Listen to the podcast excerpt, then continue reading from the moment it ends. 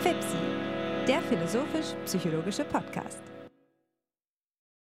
Herzlich willkommen, meine Damen und Herren, zur 72. Episode des Podcasts FIPSI, der sich mit der Beziehung von Philosophie und Psychologie auseinandersetzt. Ich melde mich bei Ihnen an einem Montagnachmittag, einem sommerlichen Tag, an dem es mir äh, glücklicherweise nicht so äh, versch äh, verschafft ist, dass ich hier mit äh, schwitzender Stirn sitze. Es ist eigentlich ganz angenehm in meinem Arbeitszimmer und das sind die Voraussetzungen, die ich ideal nennen möchte, um jetzt mit meinem lieben Freund Hannes Wendler ein äh, Gespräch über das Gehirn zu führen. Hallo Hannes.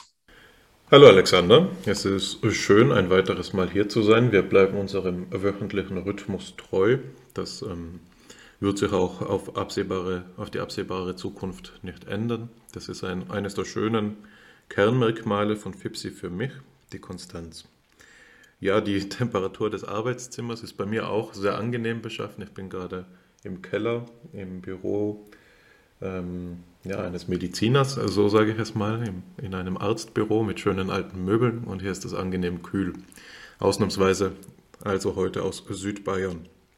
Du sagst das richtig, wir sprechen über das Gehirn ähm, und das ist ja etwas, ein Thema, könnte man sagen, äh, das verwunderlicherweise erst so spät auftaucht. Nicht wahr? Der philosophisch-psychologische Podcast im 21. Jahrhundert ähm, sollte man doch meinen, ist einer, der diese Bewegung, die man nicht anders beschreiben kann als ein Fahrtaufnehmen der Neurowissenschaften, zur Kenntnis nimmt. Ähm, ich denke, dass es verschiedene Gründe gibt, warum wir erst jetzt darauf zu sprechen kommen. Der eine Grund dafür ist, dass es nicht ganz stimmt, dass es erst jetzt ist, sondern es gab frühere Episoden, in denen ähm, die Neurowissenschaften bereits thematisiert wurden, beispielsweise die Episode, in der Stefan Schleim, ähm, Professor Stefan Schleim bei uns zu Gast war und uns seine Kritik der Neurowissenschaften vorgestellt hat.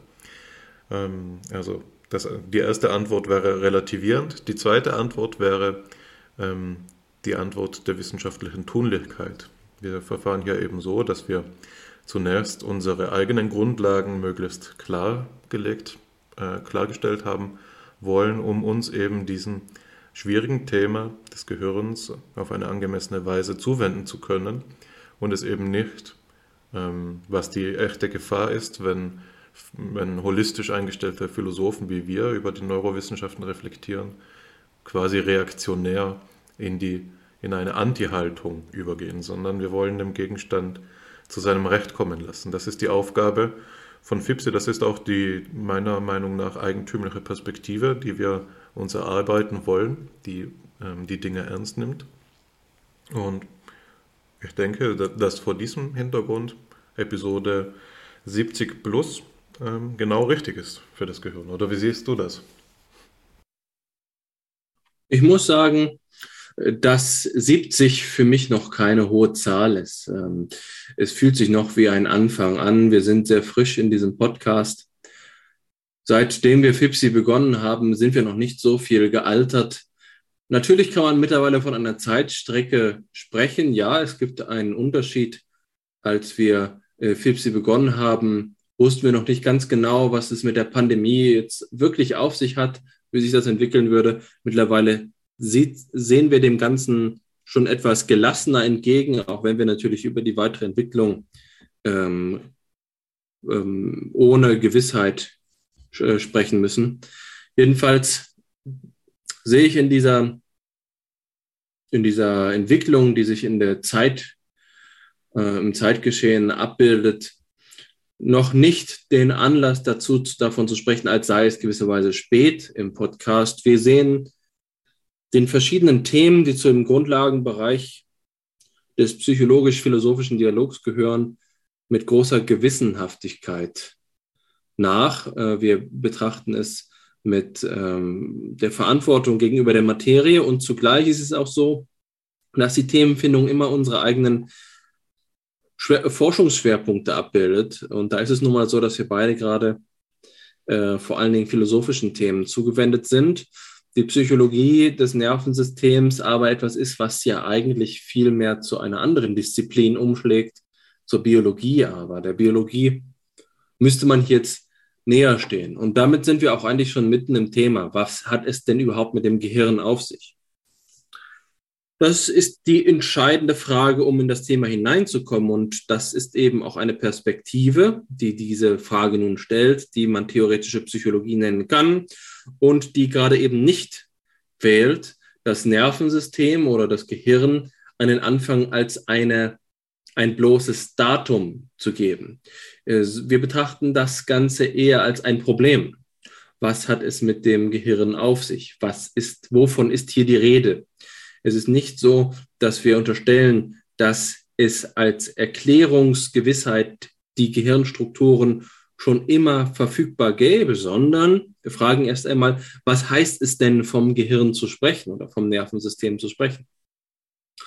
Und das ließe sich jetzt so weit ausdehnen, dass wir erst einmal fragen, was ist denn, was ist denn an erster Stelle die physische Natur?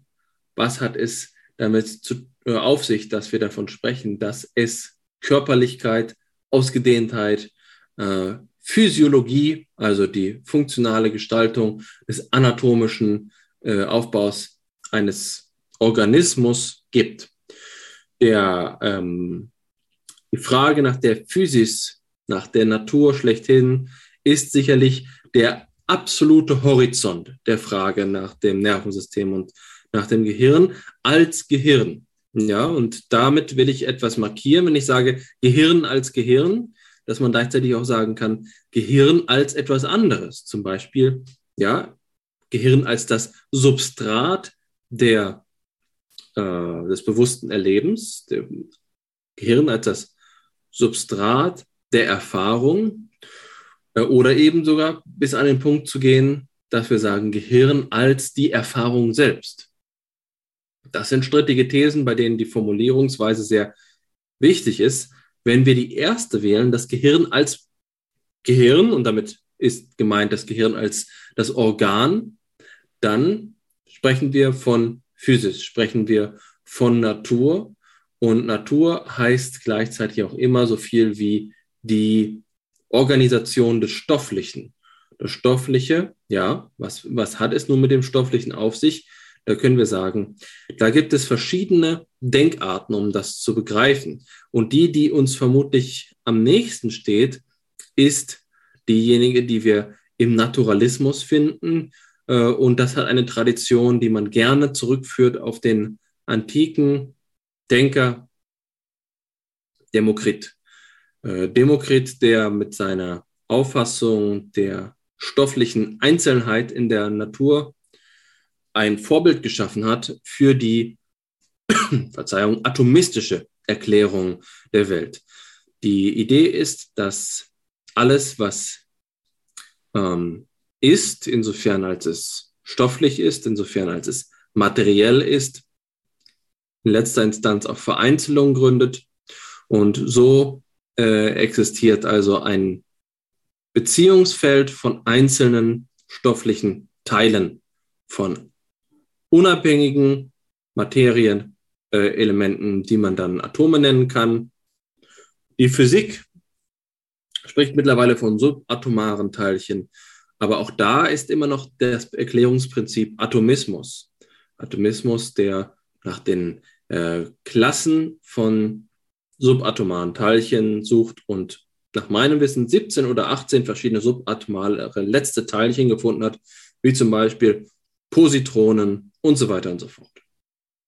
Das ist äh, die Vorstellung des Aufbaus der Natur, der, die nahe liegt, wenn wir erstmal darüber sprechen, was ist der Hintergrund von allem ähm, Nervösen, von allem Nervlichen, die, die Nerven betreffenden, neuronalen Sein. Es handelt sich um eine Klasse von daseienden Elementen, von Teilchen, und das Dasein ist, wovon wir hier reden. Wir bestimmen das Dasein als Natur und in dieser Natur finden wir jetzt Organisationsmuster, die wir Organismen nennen.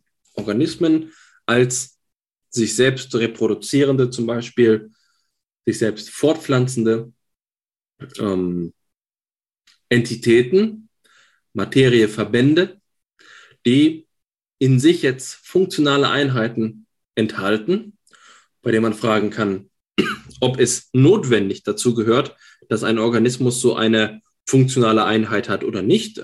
Da könnte man sagen, bestimmte Organe sind für bestimmte Organismen typisch. Kiemen zum Beispiel, im Gegensatz zu Lungen, finden sich in einigen Organismen und nicht in anderen. Und ähm, da fragt man sich jetzt, was hat es sich da mit äh, dem zu tun, was wir das Nervensystem nennen? Wir sagen also in einer gewissen Weise, einer, einer logischen Schichtung der Analyse, die, das Dasein, die Existenz ist strukturiert in Materieteilchen. Diese Materieteilchen lassen sich organisieren. Sie bilden Verbände. Diese Verbände können funktional so gegliedert sein, dass sie einige Charakteristiken erfüllen, wie Selbsterhaltung und Reproduktion.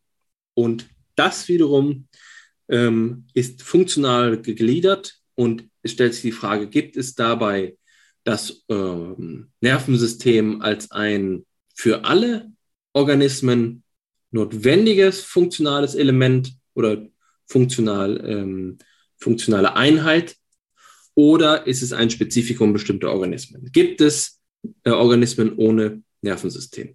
Das ist jetzt eine Frage der, ähm, der Zoologie, bei der man fragen kann, ob zum Beispiel Einzeller ein Nervensystem haben, hat ein äh, Pantoffeltierchen ein Nervensystem. Und da würde man eben sagen, da Nervensysteme äh, selbst aus Zellen bestehen und ein Einzeller tatsächlich ein äh, Organismus ist, der aus einer einfachen Zelle besteht, ist das Nervensystem nicht identisch mit ähm, der Ausdehnung alles organischen Lebens. Es ist also eine Funktionsklasse bestimmter organischer Einheiten. Und ähm, eine dieser Einheiten ist eben ja das Säugetier, hm, das ähm, äh, man aber auch noch aufgliedert in die Klasse der äh, äh, Vertebra, also derjenigen Tiere, die überhaupt ein Rückenmark ausbilden. Und das ist also jetzt eine bestimmte Klasse von Organisation, aber nicht die einzige Klasse von Organisation, die nervensystemartige Strukturen ausbilden. Bekanntes Beispiel, Gegenbeispiel ist das äh, Leben in den Meeren. Und zwar ist das der berühmte Fall des Oktopus, der eine Struktur eines Nervensystems hat, das nicht identisch ist mit äh, der Grundkonzeption, dem Grundmuster, was wir bei Säugetieren finden. Hier haben wir also bestimmte Klassen, bestimmte Muster, bestimmte Architekturen des Nervensystems. Und so kann man das also aus dieser Betrachtungsweise aufteilen und findet jetzt Gemeinsamkeiten zwischen verschiedenen Nervensystemen, Unterschiede zwischen Nervensystemen. Manche Nervensysteme bilden dabei also ähm, entlang des Rückenmarks am Ende des Rückenmarks eine bestimmte Struktur aus, die eine hohe Konzentration von Nerven äh, aufweist und die ist dann dieses Faszinosum des Gehirns. Das ist eine naturalistische Perspektive, eine naturgeschichtliche Perspektive, die uns erlaubt, über das Wesen des Nervensystems zu sprechen oder besser gesagt die Funktion vom Wesen ist vielleicht in dieser Perspektive gar nicht so oft die Rede. Das ist eine, und ich würde mal sagen, das ist die Standardperspektive auf die Thematisierung des Nervensystems. Das ist dabei ähm, zu, bei diesem ganzen Nervensystem zum bewussten Erleben kommen kann, zu bedeutungsvollen, ähm, zur bedeutungsvollen Aufgliederung der Welt in, für ein Subjekt Eigenständigkeit, ein Selbst zu sein, das spielt eine nachrangige Rolle, denn wir denken das Ganze ja von der Physis her, von der Natur her, vom Naturaufbau her. In gewisser Weise kann man also sagen, dass diese Bestimmung des Nervensystems aus der physiologisch-naturalistischen Perspektive ohne weitere Komplikationen verläuft. Und man kann sehr viel über das Nervensystem aussagen, ohne dass man auch nur einmal den Begriff des Bewusstseins verwendet. Was da zu beobachten ist, sind also die ganzen verschiedenen Aktivitäten, Muster von Aktivitäten, die in so einem Nervensystem ablaufen können und welche Interaktion es mit dem Rest der diesem ähm, ne, ähm, Organismus zugehörigen ähm, Verhaltensweisen gestattet. Also man könnte zum Beispiel sagen, das Nervensystem führt eine Kontrollfunktion aus oder eine Regulationsfunktion, eine Initiationsfunktion. Das Nervensystem hat eine Gestalt von afferenten und efferenten Nervenbahnen, die dazu führt, dass ein Organismus zum Beispiel Bewegung initiiert oder Bewegung stoppt. Das äh, ist also auch wiederum nur eine Betrachtung, die jetzt vom Bewusstsein gar keine Kenntnis zu nehmen braucht. Es ist also bloß so, dass wir auf einer physiologischen Ebene beschreiben, dass im Nervensystem etwas geschieht und daraufhin eine Konsequenz eintritt, die man so beschreiben kann, dass ein nicht zum Nervensystem gehöriger Teil des Körpers, zum Beispiel ein Muskel, ähm, aktiviert wird. Das ist dabei bei dieser Initiation gleichzeitig äh, eine Frage gibt, weswegen initiiert wird, wie initiiert wird, was dabei für Alternativen bestehen, das ist, wirft uns jetzt langsam in die Richtung von Problemen. Da könnte man sagen, das läuft alles deterministisch ab. Wir können die Ursachen für das äh, körperliche Geschehen vollständig auf körperliches Geschehen zurückführen.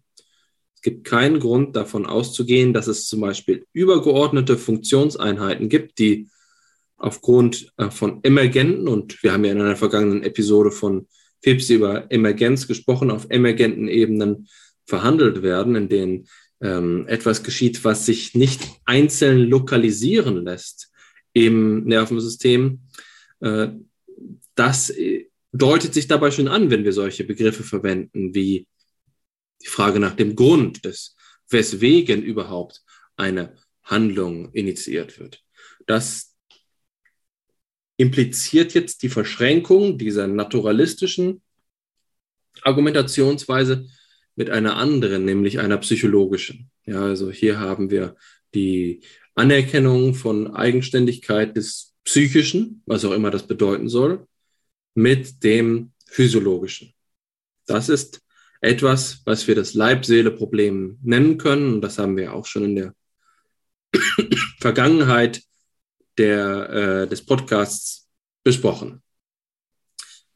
Wenn wir jetzt aber unseren Blick weiterhin auf das Gehirn konzentrieren, dann können wir diese Problematik erst nochmal beiseite stellen. Wir wollen einfach einmal ähm, begreifen, was es überhaupt bedeutet, dass wir es mit einem Gehirn zu tun haben. Und da gibt es also eine, ein Erfordernis, eine funktionale Blaupause des Gehirns zu entwickeln. Man könnte sagen, das Gehirn ist also ein Netzwerk.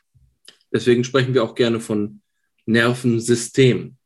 System und Netzwerk hier miteinander verwandte Begriffe. Da kann ich nur auf die Episode zur Systemtheorie in der Psychologie zurückweisen. Das hilft zu verstehen, wie wir ähm, also über das Nervensystem sprechen können, wenn wir sagen, es gibt hier koordinierte Elemente, die miteinander in Beziehung treten. Ja, da sagen wir jetzt allerdings auch unmittelbar schon, wenn das Gehirn ein Netzwerk ist, dann ist es komplex. Es gibt hier so viele Einheiten, die auf unterschiedliche Weise miteinander interagieren, dass es nicht einen einfachen Mechanismus gibt, der das Ganze erklärt, sondern es gibt eine Vielheit von Funktionsweisen.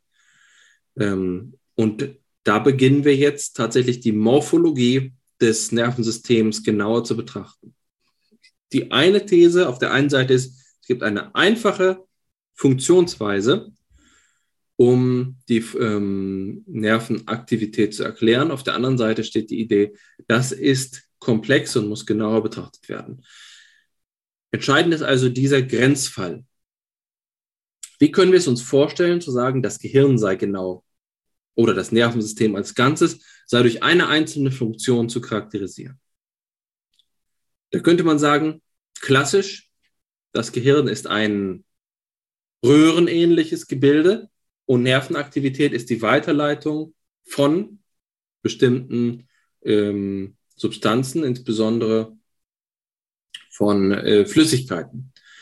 Das ist eine, eine Vorstellung, die wir mit dem Begriff der Cerebrospinalflüssigkeit in Beziehung bringen können. Etwas, was tatsächlich in unserem Nervensystem gegeben ist, ist, dass es in bestimmten Ventrikeln im Gehirn Flüssigkeit gibt. Und das hat historisch Anlass dazu gegeben, als Anatomen davon Kenntnis genommen haben, davon auszugehen, dass die Nervenaktivität tatsächlich identisch ist mit, ähm, mit Flüssigkeitstransmission.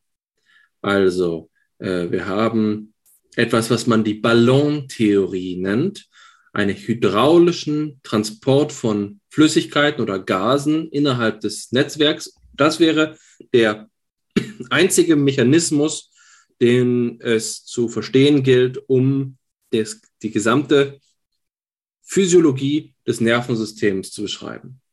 Äh, das Neuron ist jetzt aber eine einzelne Funktionseinheit. Es ist ein Netzwerk. Das ist, was die moderne Physiologie erkannt hat. Und deswegen ist diese Ballontheorie, diese hydraulische Theorie des Nervensystems nicht ausreichend. Es gibt hier mehr Funktionseinheiten, zum Beispiel das, was wir dann anatomisch Axone und Dendriten nennen, bei denen das Neuron nicht nur eine Röhre ist oder ein, ein Röhrensystem ist, in dem Flüssigkeiten durch den Körper gepumpt werden, sondern es ist ein ähm, jedes Neuron, das also die Funktionseinheit, eine der Funktionseinheiten des Nervensystems ist, das ist ähm, in sich ein gegliedertes, ne, ähm, eine gegliederte Zelle, deren Unterfunktion man wieder verstehen muss. So haben wir es also dann plötzlich mit dem Nervensystem nicht mehr nur als eines eine, auf einer Ebene operierenden Zusammenhangs zu tun, sondern wir haben eine funktionale Vielzahl von Teilaspekten ähm, des Nervensystems auf den unterschiedlichen Organisationseinheiten. Zum Beispiel in Arealen, in denen bestimmte Nervenkonfigurationen in den Schicht, im Schichtenaufbau des äh, Gehirns einander ähneln, die man dann medizinisch Brotmann-Areale nennt. Das ist eine Organisationseinheit. Dann haben wir äh, die Verbände, die Chunks von Neuronen, die gemeinsam oft synchron feuern. Und dann haben wir im, unter dem Zellniveau Einheiten wie Dendriten und Axone, die in einem beständigen Wachstumsprozess begriffen sind, auch wieder eine andere funktionelle Einheit. Die Physiologie des Nervensystems kann sich mit all diesen Komplexen ausführlich auseinandersetzen. Das ist der Kernbestand äh, der Neurowissenschaften. Das ist Neurobiologie. Neurobiologie versucht all diese unterschiedlichen Funktionseinheiten zu bestimmen. Das ist aber noch keine Neuropsychologie. Die Neuropsychologie tritt immer dann hinzu, wenn wir versuchen, diese Funktionseinheiten physiologischer Natur in Verbindung zu bringen mit etwas, was wir auf einer ganz anderen Betrachtungsebene jetzt als menschliches Verhalten und Erleben bezeichnen wollen. Ein Verweis also auf die letzte äh, äh, Episode. Das ist die Problematik, mit der man sich hier konfrontiert sieht. Wir haben unterschiedliche Disziplinen, die miteinander verschränkt sind. Wir haben die Neurobiologie, wir haben die Physiologie, wir haben die Anatomie und dann haben wir eine Schwelle zur ähm, Physik und Chemie auf der einen Seite, bei der man sagt, das sind die nicht hin, ähm, das Leben als Ganzes betreffende oder die Biologie als organische Einheit betreffenden Grundelemente des äh, funktionalen Aufbaus, aus denen die Funktionen sich komponieren. Und dann haben wir auf der anderen Seite die Psychologie, die die äh, Sachverhalte beschreibt, die es dann zu erklären gilt mit Hilfe von biologischen äh, Modellen. Aber diese Sachverhalte selbst sind keiner biologischen Natur. Wenn wir jetzt sagen, Bewusstsein, Denken, Erleben, Verhalten, äh, Hoffen und Lieben, das sind Sachverhalte, die wir nicht identifizieren können, zumindest auf der explanatorischen Ebene, auf der Ebene dessen, was wir zu erklären, uns vornehmen, auf der Ebene der Beschreibung mit der äh, Funktionseinheit der biologischen Teilprozesse. Das sind die beiden Grenzen äh, der sogenannten Neurowissenschaften. Hin zur Psychologie und hin zur Chemie ergeben sich hier zwei, ähm, äh, zwei Grenzen. Und zwischen diesen Grenzen eingebunden finden wir dieses komplexe Feld der biologischen Forschung. Und dafür will, dazu will ich nur so viel sagen. Das halte ich für eine ausgesprochen wichtige äh, Grundbedingung für den Diskurs, den wir heute führen wollen. Danach werde ich meine kleine Einführung einmal beenden, die ja viele offene Enden gelassen hat, um äh, dir die Möglichkeit zu geben, diese offenen Enden aufzugreifen oder noch weitere hinzuzufügen. Jedenfalls ist es so, dass dieser Mittelbereich zwischen Chemie und Psychologie keiner, äh, keiner Geschlossenheit ähm, entspricht. Wir haben es nicht mit einem klaren und eindeutigen Forschungsbereich zu tun. Im Gegenteil ist die Psychologie des Nervensystems nicht allein diejenige, die mit unsicheren ähm, Erklärungen arbeitet. Im Gegenteil ist es also so, dass die Neurobiologie selbst zum Beispiel hinsichtlich des Begriffes des Lebens, der Ordnung des Ganzen, was heißt überhaupt Organismus zu sein, äh, Schwierigkeiten hat, um Einheiten erklären zu können. Biologie ist und das ist sehr wichtig, das zur Kenntnis zu nehmen aus Perspektive der Psychologie, keine theoretisch abgeschlossene Geschichte.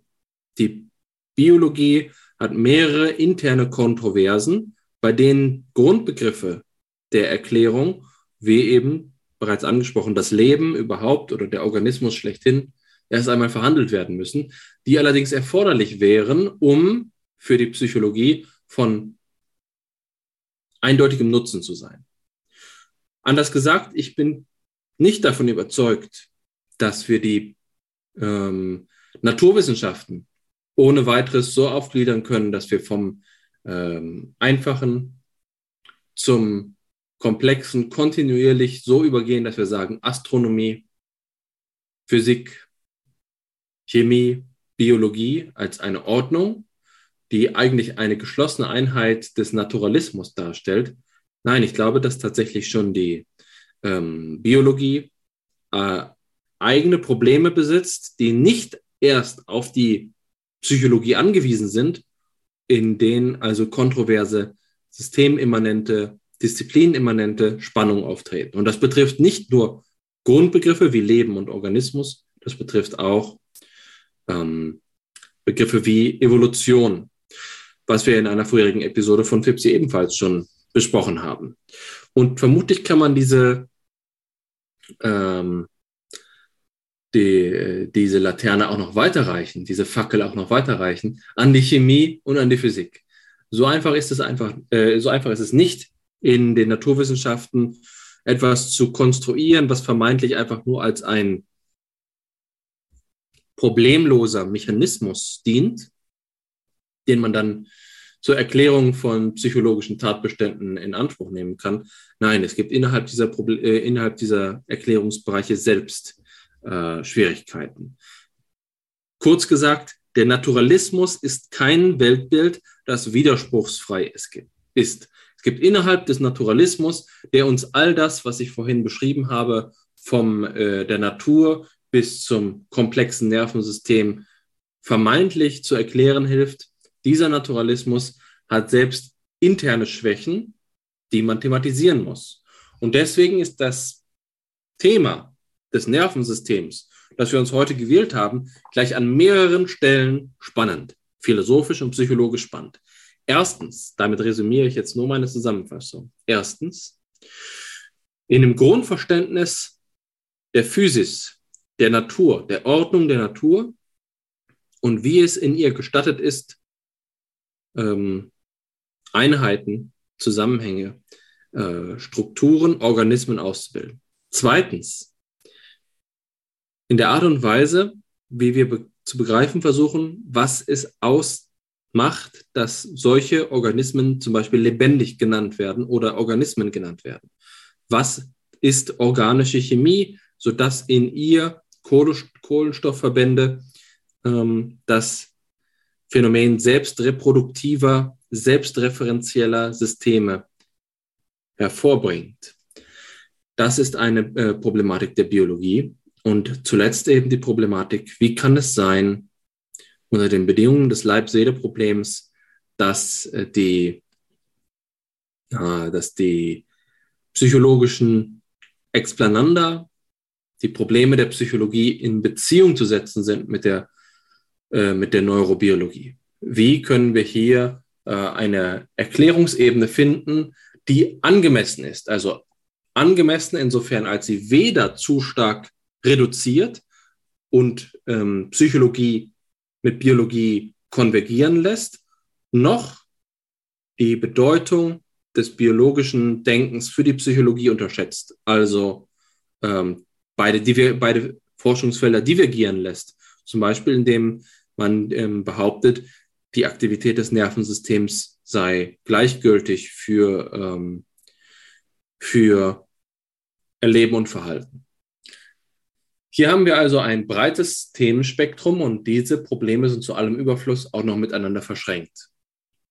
Daher rate ich dazu, die Problematik, der wir uns jetzt widmen wollen, nicht von der einen oder von der anderen Seite allein äh, anzugehen, nicht zu versuchen, vom Naturalismus aufsteigend hin zum ähm, Verhalten des Menschen aufzusteigen, äh, fortzuschreiten, um dann die ähm, Probleme von Bewusstsein, Erleben und Erfahrung, Subjektivität als bloßen Appendix eines ansonsten scheinbar wohlgeordneten biologischen Ganzen zu interpretieren, noch die Problematik der Vermittlung von unserem psychologischen Beschreibungsfeld und der Neurobiologie auf das Leib-Seele-Problem zu reduzieren. Das Ganze ist anspruchsvoller. Es ist schwieriger, damit umzugehen. Und diese Schwierigkeiten möchte ich jetzt in deine verantwortungsvollen Hände übergeben. ja, vielen Dank. Schwer mag ich sehr gerne. ja, also was du gesagt hast, schien mir ganz richtig. Äh, ich steige deshalb an einem Punkt ein, der äh, nicht noch einmal von Grund auf ähm, die Probleme, die mit der Frage nach dem Gehirn zusammenhängen, aufrollt, sondern die ähm, Position, von der ich jetzt meinen Beitrag äh, ausgehend strukturiere, soll mehr die sein, die, den, die das Problematische am Zusammenhang ähm, zuspitzt und in seinem problematisch Sein ähm, thematisch werden lässt. Und ich denke, dass äh, zu diesem Zweck der ähm, ein der, der geeignetste Startpunkt es ist, ähm, auf die, sich zu besinnen auf die 90er Jahre.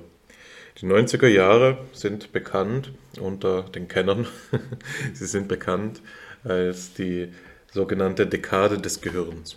Das hat zum Hintergrund, dass in dieser Dekade der letzten, des letzten äh, Millenniums, des letzten Jahrtausends, äh, in den Vereinigten Staaten durch Präsident George W. Bush diese Dekade ausgerufen wurde. Und ich zitiere jetzt äh, einen kurzen Satz aus der Seite von der entsprechenden, ähm, der entsprechenden öffentlichen Seite, der, die von der Regierung betrieben wird. Ein Zitat von Bush ähm, zur Dekade des Gehirns, die dazu intendiert war, to enhance public awareness of the benefits to be derived from brain research through appropriate programs, ceremonies and activities. Ähm, in, dieser, in diesem Jahrzehnt wurden also in weiterer Folge verstärkt Projekte gefördert, die ähm, eben dem beikommen sollten, die, die, ähm, die den Nutzen der Gehirnforschung für alle Bereiche der Gesellschaft hervorstreichen können. Und die Hoffnungen, die damit verbunden waren, waren zuletzt eben nicht die, keine geringeren als die, dass die Neurowissenschaft auch, jetzt fokussiere ich natürlich das, den Problembereich der Wissenschaft, dass die Neurowissenschaft hier das Bewusstseinsproblem lösen kann, dass sie diejenige wissenschaftliche Disziplin ist, zu, an die wir uns wenden müssen, wenn wir, dieses, äh, wenn wir diese große Frage lösen wollen. Und das kann man dann illustrieren an verschiedenen ähm, Kontexten, nämlich wenn man äh, sich darauf, also wenn man sich darauf besinnt, noch weiter, was es denn bedeutet, diesen emphatisch gebrauchten Begriff der Neurowissenschaft, der Gehirnforschung, ein, äh, einzuführen in Kontexte, die vielschichtig sind und die eine eigene Fachgeschichte haben. Beispielsweise ähm, tauchten in, im Kontext der Psychiatrie oder der Psychopathologie durch ähm, Insel und Quirion das Plädoyer auf, dass die Psychiatrie umbenannt werden sollte in die klinischen Neurowissenschaften. Das erinnert uns an etwas, das wir in der letzten Sitzung auch schon besprochen haben, wo eben die Rede davon war, dass die allgemeine Psychologie im, sich im Selbstverständnis manchmal ähm, so auffasst, dass sie die Grundlagenforschung für die gesamte Psychologie sein könnte. Und so eben ist dieses Bild, das man in Analogie an Insel und Quirion ziehen könnte, die Neurowissenschaft, die sich als genau dieses Fundament ins Spiel bringt. Das heißt, sie will in einer emphatischen Auffassung von ihr eben nicht verstanden werden, nicht verstanden sein als eine Disziplin unter anderen, sondern als die Grundlagendisziplin. Und man kann das so weit zuspitzen, bis, um, um, dass man sagt, ähm, die allgemeine Psychologie wäre lediglich etwas wie die angewandte Neurowissenschaft. Nicht wahr? Also hier sieht man, dass durch diesen Standpunkt alle Dinge anders zu stehen beginnen. Ne? Also dass sich das wissenschaftliche Selbstverständnis sozusagen auf den Kopf stellt. Und das hat nun natürlich zur Folge, dass ähm, Grabenkämpfe sich ausbilden in einer Wissenschaft, die sich mit so einem Anspruch ähm, auseinandersetzen muss. Und für den Bereich der Psychiatrie habe ich es gerade zur Hand, weil ich den Kontext unlängst recherchiert habe. Ähm, das ist äh, vermutlich durch nichts schöner zum Ausdruck gebracht als durch ein Zitat, das Thomas Fuchs gerne seinen Artikeln in diesem, zu diesem Thema voranstellt, nämlich von dem einflussreichen britischen Psychiater Sir Martin Roth oder Roth, bin ich mir jetzt unsicher, ähm, der einmal eben die Psychiatrie als the most humane of the sciences and the most scientific of the humanities bezeichnet hat. Und in dieser Twitter-Stellung gleicht die Auffassung, die ähm, Sir Roth, Sir Roth von der Psychiatrie hat, dem, wie wir häufig hier bei FIPSI über die Psychologie sprechen. Nicht wahr? Die, die Psychologie ist eben auch eine Wissenschaft, die so einen Twitter-Status einnimmt. Nicht ohne Grund ist das ein großer Teil, ähm, also spielt, nimmt die Psychologie eine Sonderstellung ein in den Versuchen der Kartierung der verschiedenen Wissenschaften, in Geistes- und Naturwissenschaften, nomothetisch, ideografisch und so weiter und so fort. Häufig ist es eben genau die Psychologie, die hier ähm, ähm, der Nabel dieser Unterscheidungen ist und bei dem diese Unterscheidungen eben auch bis zu einem gewissen Grad scheitern. Also für die Psychologie scheint kein Schuh so recht zu passen. Und jetzt haben wir hier diese Auffassung von äh, Sir Martin Roth äh, entgegen äh, auf der einen Seite und die von Insel und Quirion auf der anderen Seite. Also wir haben einmal die Auffassung, dass die äh, Psychiatrie nichts wäre als eine klinische Neurowissenschaft und einmal haben wir die Seite, die Auffassung, die sagt, die ähm, Psychiatrie wäre missverstanden, wenn wir sie bloß als Wissenschaft auffassen. Sie ist eben auch ähm, the most humane of the sciences. Also sie ist auch etwas, das ähm, wesentlich menschlich verfasst ist, etwas, das ähm, auf das Leben zielt nicht wahr? und nicht auf ein Theorem reduziert werden könnte. Und das ist, denke ich, das ist, denke ich, der schärfste Ausdruck eines solchen Grabenkampfes, den man für die Psychiatrie identifizieren kann. Ähm, in der Psychologie finden wir ähnliche Grabenkämpfe und ähm, da würde ich jetzt einmal, einfach einmal im Sinne der Zeit auf die Episode mit ähm, Stefan Schleim verweisen, wo wir das Ganze auseinandergesetzt haben. Ähm, worauf ich jetzt nämlich überführen möchte, ist, was denn nun aus dieser Dekade des Gehirns wurde. Und da muss man doch mit einem gewissen realistischen Blick feststellen, dass die Erfolge, die, die gezeitigt wurden, natürlich nicht, ähm, also dass sie nicht das waren, was sie versprochen hatten zu sein. Das muss man einmal so festhalten. Das soll nicht bedeuten, dass die Befunde der Neurowissenschaften vernachlässigbar wären. Ganz im Gegenteil. Die großen Leistungen, die dort erbracht wurden, sollen nicht in Frage gestellt werden. Aber dass es nicht so war, dass beispielsweise das Bewusstseinsproblem ähm, als neurowissenschaftliches Problem aufgelöst werden konnte, liegt ebenso auf der Hand. Also diese Frage nach dem Gehirn als Gehirn, die du eingangs differenziert hast als die Frage nach dem Gehirn als die Erfahrung selbst, muss wohl ein, als eine Frage gelten, die diese Dekade des Gehirns überstanden hat, ne, die in dieser Zeit nicht gelöst werden konnte und die ihren prägnantesten Ausdruck findet in einem der bestbekannten philosophischen und psychologischen Probleme unserer Zeit, nämlich dem sogenannten Hard Problem of Consciousness, also der Auffassung, dass es leichte und schwere Probleme des Bewusstseins gibt, dass die leichten Probleme solche sind, die neurowissenschaftlich unter anderem aufgelöst werden können. Also nicht leicht im Sinne von jeder Idiot könnte sie behandeln, sondern leicht im Sinne von lösbar. Und dass diesen Problemen ähm, das harte Problem des Bewusstseins gegenübersteht, für das eine Lösung nicht einmal grundsätzlich in Aussicht steht, nämlich den ähm, den phänomenalen Aspekt des Bewusstseins auch neurowissenschaftlich oder sonst wie zu erklären. So, das ist die Verschärfung des Problems, die ich angekündigt habe. Also wir haben auf der einen Seite ein Höchstmaß an Erwartung, das verbunden wurde mit den Neurowissenschaften und auf der anderen Seite sehen wir hier, dass sich gewisse Probleme einfach nicht haben auflösen lassen. Und das führt dann in weiterer wissenschaftssoziologischer Betrachtung eben dazu, dass die ähm, betroffenen Disziplinen zerfallen in Gruppen von, ähm, ja, man könnte sagen, Scientisten oder ähm, Zukunftsoptimisten, die eben glauben, dass das alles nur eine Frage der Zeit ist, bis die Neurowissenschaft weit genug vorangeschritten ist, um die Versprechen, die sie einmal gut begründet, geäußert hat, auch einzulösen.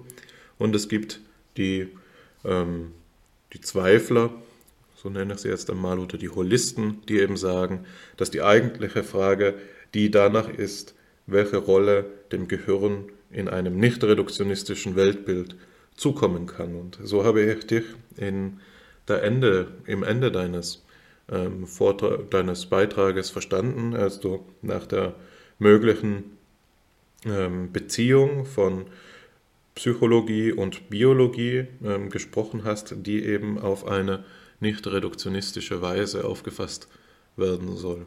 Die Auffassung wäre hier die gewesen, dass den verschiedenen Disziplinen eigene Gegenstandsbereiche zukommen, die eine gewisse Eigenlogik be besitzen und die ähm, zwar miteinander in Beziehung stehen, aber eben nicht in der Beziehung, dass die eine Wissenschaft für die andere das Fundament sein könnte. Und in meiner ähm, Leseweise oder in meiner Leseweise, in meiner Hörweise, in, in der Art und Weise, wie ich dich interpretiert habe, hast du da eine gewisse Betrachtungslinie in Erwägung gezogen, nämlich die naturalistische Betrachtungsrichtung, in der beispielsweise die Frage nach der Evolution des Gehirns so eine Cross-Cutting-Frage ähm, sein könnte, eine Frage, die sowohl die Psychologie als auch die Biologie betrifft.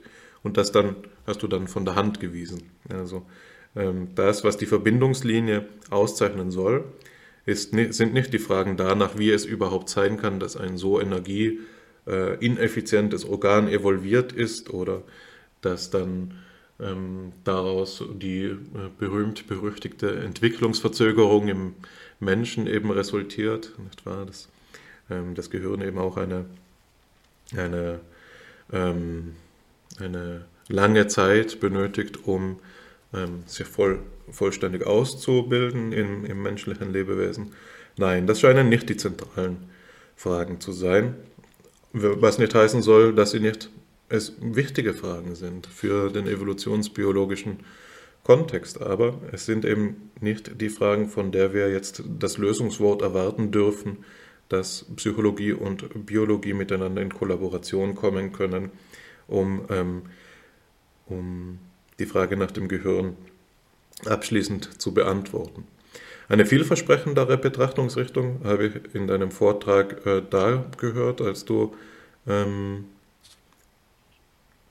grundsätzlich naturphilosophisch reflektiert hast. Und das war, die war unter anderem in der Frage präsent für mich, wo, die du gestellt hast, danach, ob es Lebewesen geben kann ohne Nervensystem. Und dann bist du eben diese verschiedenen ähm, Stufen durchgegangen der Lebewesen, manche einfach, manche komplex. Ne? Die Einzeller auf der einen Seite, die Oktopusse auf der anderen, der Oktopus dann als ein Tier, das zwar mit Sicherheit ein Nervensystem hat, aber eben eines, das so anders organisiert ist wie das unsere, sodass es hier eben Probleme mit der Vergleichbarkeit gibt, des, äh, beispielsweise des daraus entspringenden Bewusstseins. Also wenn Bewusstsein durch ein zentrales, äh, durch ein Nervensystem realisiert wird, dann müsste doch die Organisationsform dieses Nervensystems Implikationen aufweisen dafür, was für eine Art Bewusstsein daraus entspringen kann. Und wenn ein Nervensystem so wie das unsere zentral organisiert ist, dürfte man erwarten, dass das Selbst, das dem entspringt, anders aufzufassen ist als dasjenige, das aus einem dezentralen Nervensystem entspringt. Und ich glaube, dass das der Kontext ist, für den für diese, also dieser naturphilosophische Kontext, für den wir durch die Tradition der philosophischen Anthropologie Mittel zur Hand haben, um das Ganze ähm, zu reflektieren. Dir wird sicher schon aufgefallen sein, dass ich das Ganze jetzt plessnerianisch geframed habe, nicht wahr? Mit der Redeweise von zentral und dezentraler Organisation. Das bezieht sich auf Plessners Positional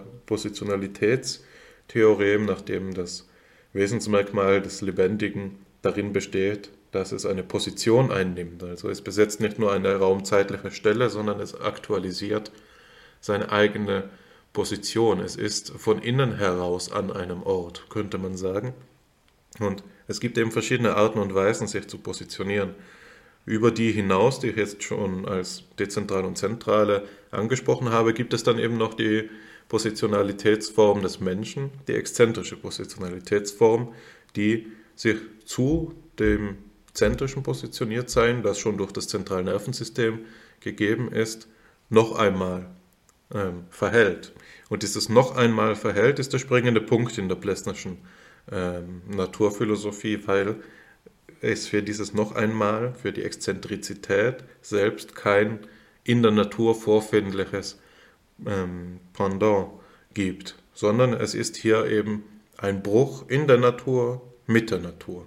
Nicht wahr? Aufgrund der Organisationsform des Menschen kann der Mensch, der natürlichen Organisationsform des Menschen, kann er für Plessner nicht mehr rein natürlich erklärt werden, sondern wir müssen die, Zusatz, die zusätzlichen Kategorien des Geistes einführen, die anderer Art sind, ne? die anderer Art sind, die eine andere ontologische Schicht besetzen. Das heißt, man könnte das Ganze ähm, kulminieren lassen in der Frage nach dem Unterschied, jetzt in Max, Max Schelers Vokabular, von praktischer Intelligenz und Geist. Ist es nicht so, dass es, also was macht den Unterschied aus zwischen dem Menschen und ähm, hochentwickelten Tierformen, die ihm in der rein natürlichen Betrachtungsweise bis zu einem ausgesprochen hohen Maß ähneln? Der Schimpanse beispielsweise. Max Scheler sagt, der Unterschied ist der zwischen praktischer Intelligenz, der schon beim Schimpansen gegeben ist, und dem Geist, der eben dort noch nicht gegeben ist. Die praktische Intelligenz ist für ihn das, was die Köhler-Studien ähm, gezeigt haben. Also, dass ein Lernen möglich ist aufgrund von Einsicht, dass ein ähm, Problemzusammenhang überschaut werden kann, ohne Versuchsdurchgänge durchlaufen haben zu müssen, sondern dass es schon so etwas gibt wie ein Selbst, das ähm, in einer Innenschau Zusammenhänge in der Außenwelt durchleuchtet. Außerdem weitestgehende oder zu einem großen Teil schon eingesetzte Instinktentkoppelung, ne? also dass schon ein Mittelbarkeitsraum da ist. Aber alles das ist noch nicht ähm, Geist. Geist ist dann doch etwas ganz anderes. Geist ist etwas, das gleich ursprünglich ist wie Leben für Scheler. Geist ist etwas, das nicht einfach nur aufruht wie ein weiteres Stockwerk über der praktischen Intelligenz, sondern Geist ist etwas, das den gesamten Zusammenhang transformiert, das den gesamten Zusammenhang transformiert und selbst darin nicht aufgeht. Für ihn kulminiert das dann in diesem Wort, in diesem Prädikat der Ideation.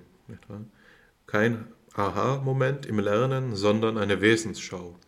Eine Wesensschau. Aufgrund eines einzigen Beispiels kann für Scheele der Geist das Wesen der Dinge erblicken.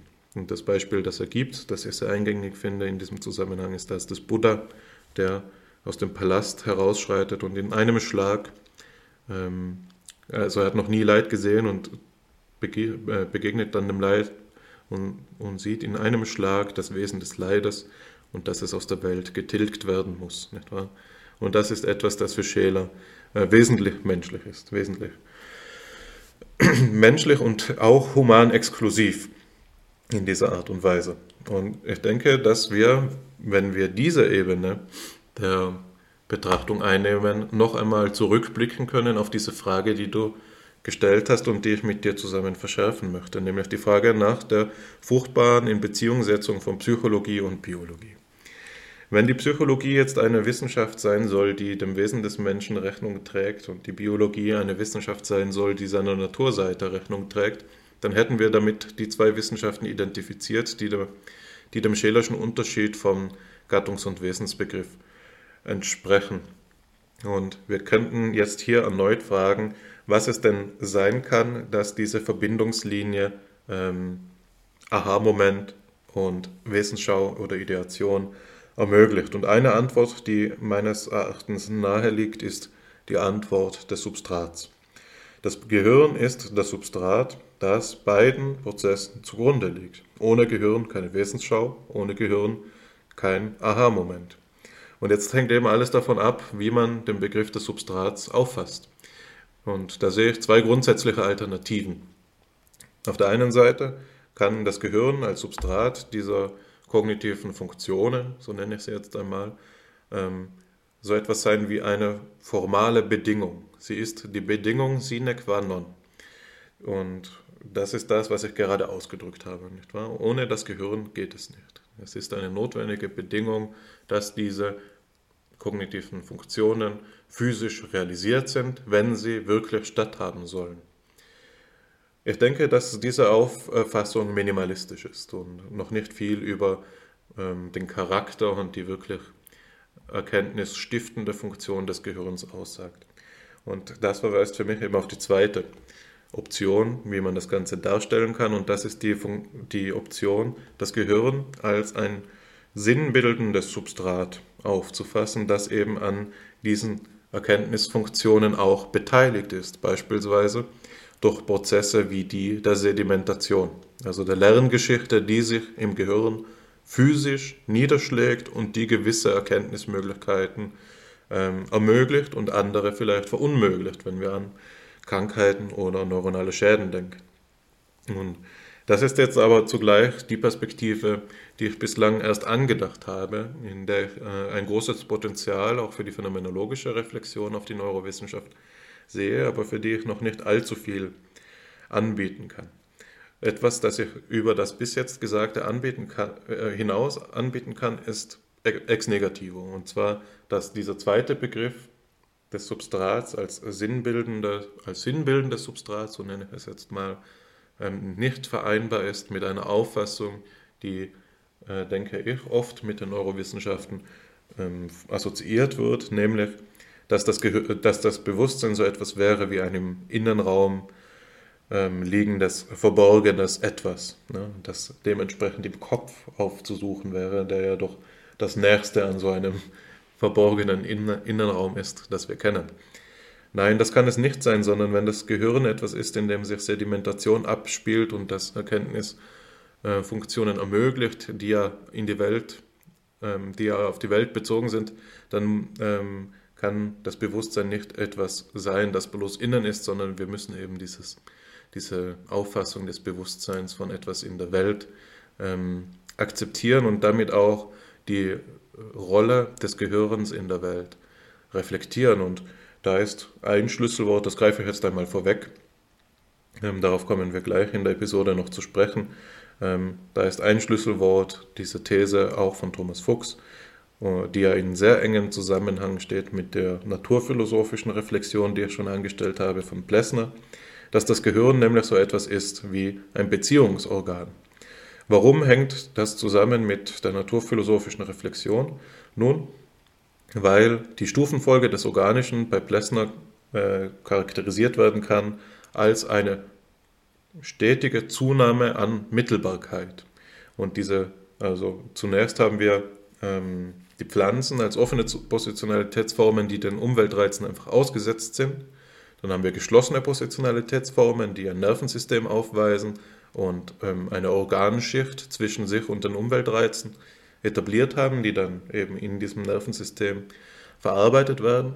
Und zuletzt haben wir diese exzentrische Positionalitätsform, dass sich dann durch diesen geistigen Standpunkt noch einmal zum Verarbeiten ähm, selbst in Bezug setzen kann, also ein Höchstmaß an Mittelbarkeit aufweist. Umweltreiz, Organschicht, Verarbeitungsstelle, geistiges Verhalten. Hier haben wir das, Höchst, das Höchstmaß an Mittelbarkeit und das Gehirn ähm, ist eben das Organ, das diese Mittelbarkeit ausdrückt, indem es zu allem Möglichen in Beziehung tritt. Das Gehirn ist jetzt zugleich nach diesem Bild ähm, dasjenige Organ, das mit dem Geist in Vermittlung steht, anders als die anderen Organe, die vielleicht nicht so sehr geistig durchtränkt sind. Genau, das Gehirn als Beziehungsorgan, ein Denkbild, das ich jetzt ähm, nicht weiter ausführen sollte, weil wir ja vorher eigentlich noch einen anderen Zusammenhang ähm, aufarbeiten wollen. Aber das überlasse ich jetzt dir. Das Problem gebe ich dir in die Hand. Ich denke, dass als die Schlüsselfrage meines Beitrages ähm, identifiziert werden kann, die danach, welche Rolle dem Gehirn in, im nicht reduktionistischen Weltbild zukommen kann. Du hast diese Frage auch noch anders formuliert. Du hast gefragt, äh, was wir unter dem Substrat verstehen. Das ist ja die äh, komplementäre, gegenläufige Fragerichtung für äh, das, denselben Sachverhalt. Dem möchte ich mich jetzt auch zuwenden. Was können wir unter Substrat verstehen? Da muss man jetzt sehr gut und gewissenhaft aufpassen, wie man es denkt. Das erste ist zu denken, wir haben unser Seelenleben, nenne ich es jetzt einfach mal. Und dann fragen wir nach einem Sachverhalt, der dafür ausreicht, Substrat zu sein.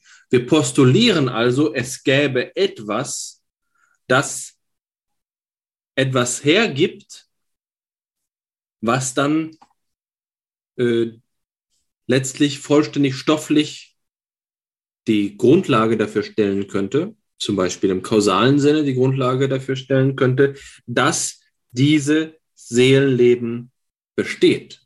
Das ist also zu sagen, wir postulieren vom äh, Seelenleben her.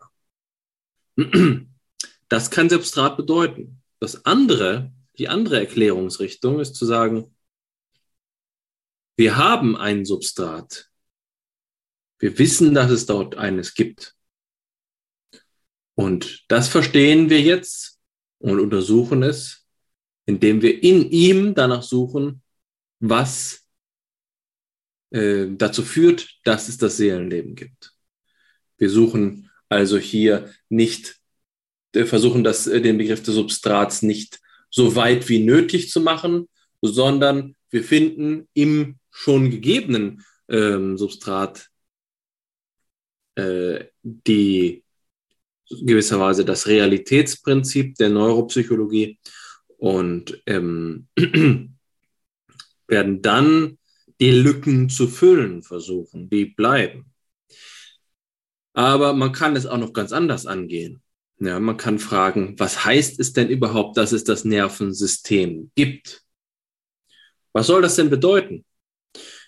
Vor allen Dingen vor dem Hintergrund der ersten Frage. Wie kann etwas sein, sodass es Substratcharakter für all das Dasein hat?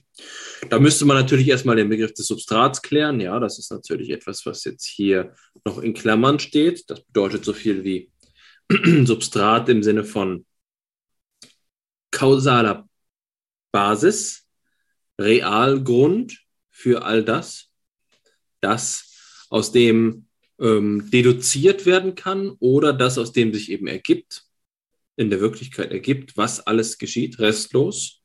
So wie man sagen würde, ähm, dass alles, was äh, auf dem äh, Fußballplatz passiert, dann vollständig erklärt ist, wenn wir die Gesamtheit aller beteiligten Komponenten zusammenfassen. Wir sagen Tore und Linien, Gras und so weiter und so fort. Das kann man ja unter Substrat verstehen. Ja, das heißt also eine vollständige kausale Basis. Das führt dann aber dazu, dass wir sozusagen in der rekursiven Variante, indem wir vom Explanandum des, der psychischen Vorgänge zurückgehen auf das mögliche Substrat, eigentlich in einem endlosen Prozess angelangen. Daher also jetzt hier die dritte Alternative zu fragen, was heißt es denn überhaupt, dass es ein Nervensystem geben soll, insofern als es ein Substrat ist. Und dann sagen wir, das muss ja eigentlich eine Art von Isomorphie ähm, ge gegeben sein. Und Isomorphie heißt, all die Relationen, all die Arten von Funktionen, all die Vorgänge, all die äh, Spielarten von Erlebnissen und Erfahrungen, die wir in unserem Seelenleben abfinden, zwischen ihnen befindet sich so etwas wie ein, ähm, ein Grundprinzip, dass wir jetzt strukturidentisch auch im Nervensystem finden müssen. Das heißt also, wenn wir äh, ein Erlebnis haben und danach ein anderes, dann gehen wir davon aus, dass es eine Veränderung im Gehirn gegeben hat und danach eine andere. Und da könnte man sogar so weit gehen zu sagen, die Zeitabstände müssen gleich sein. Das ist schon mal eine beachtliche Behauptung. Ja? Man könnte ja auch sagen, im Gehirn äh, finden die Prozesse schneller statt oder langsamer. Ich erinnere mich an einen Vortrag, in dem es hieß, dass die äh, Nervenzellen des Gehirns, die ähm, für die Lage im Raum eine Funktion haben, in der gleichen Reihenfolge des Nachts aktiviert werden wie sie am Tag aktiviert wurden. Man ähm, geht gewisserweise die Lagen, in denen man gewesen ist, noch einmal nachts durch, aber in sechsfacher Geschwindigkeit. Sechsmal so schnell wird es erlebt. Aber natürlich ist Zeitlichkeit nicht die einzige Strukturhomologie, von der man hier sprechen könnte. Man könnte sagen, wenn wir eine Wahl treffen in unserem Bewusstsein und uns vor beide Alternativen stellen, dann muss für diese beiden Alternativen separat eine Aktivierung im, im Nervensystem vorliegen. Das führt uns in wesentliche Probleme der Neuropsychologie und jetzt nicht mehr der Neurobiologie, sondern der Neuropsychologie. Das erste Problem ist also das der Lokalisation, zu sagen, ähm, für jedes psychologische Datum gibt es ein neuronales Datum. Und dann können wir sagen, äh, dass es eine, ein Entsprechungsverhältnis gibt, dass jetzt hier auch noch die, äh, die Relation wie Dauer abbildet. Und dann können wir zweitens natürlich auch noch sagen, dass äh, die Verhältnisse zwischen diesen Repräsentationen, und das ist natürlich jetzt der schwierige Begriff, ja, wir repräsentieren die ähm, Geisteszustände durch die Nervenzustände, dass die Relationen dazwischen auch noch äh, proportional sind, also insbesondere hinsichtlich eines wesentlichen Parameters, nämlich Intensität zu sagen. Je mehr äh, wir, ähm, je mehr Schmerz wir empfinden, desto stärker, größer, äh, weiter verbreitet auch die Aktivität im Hirn. Das ist eine schwierige Annahme, eine schwierige Annahme, die in ihren Konsequenzen so weit reicht, dass wir in den Grundideen der Bildgebung die Annahme finden, dass eine, ein linearer Anstieg äh, von ähm, Sauerstoff im Blutgehalt des Gehirns in der Region der Aktivierung eine entsprechende Intensitätssteigerung der Nervenaktivität finden. Eine bedenkliche Annahme, weil sie gerade eben diesen Postulatscharakter dafür hat, was mit Nervensystem überhaupt gemeint sein könnte.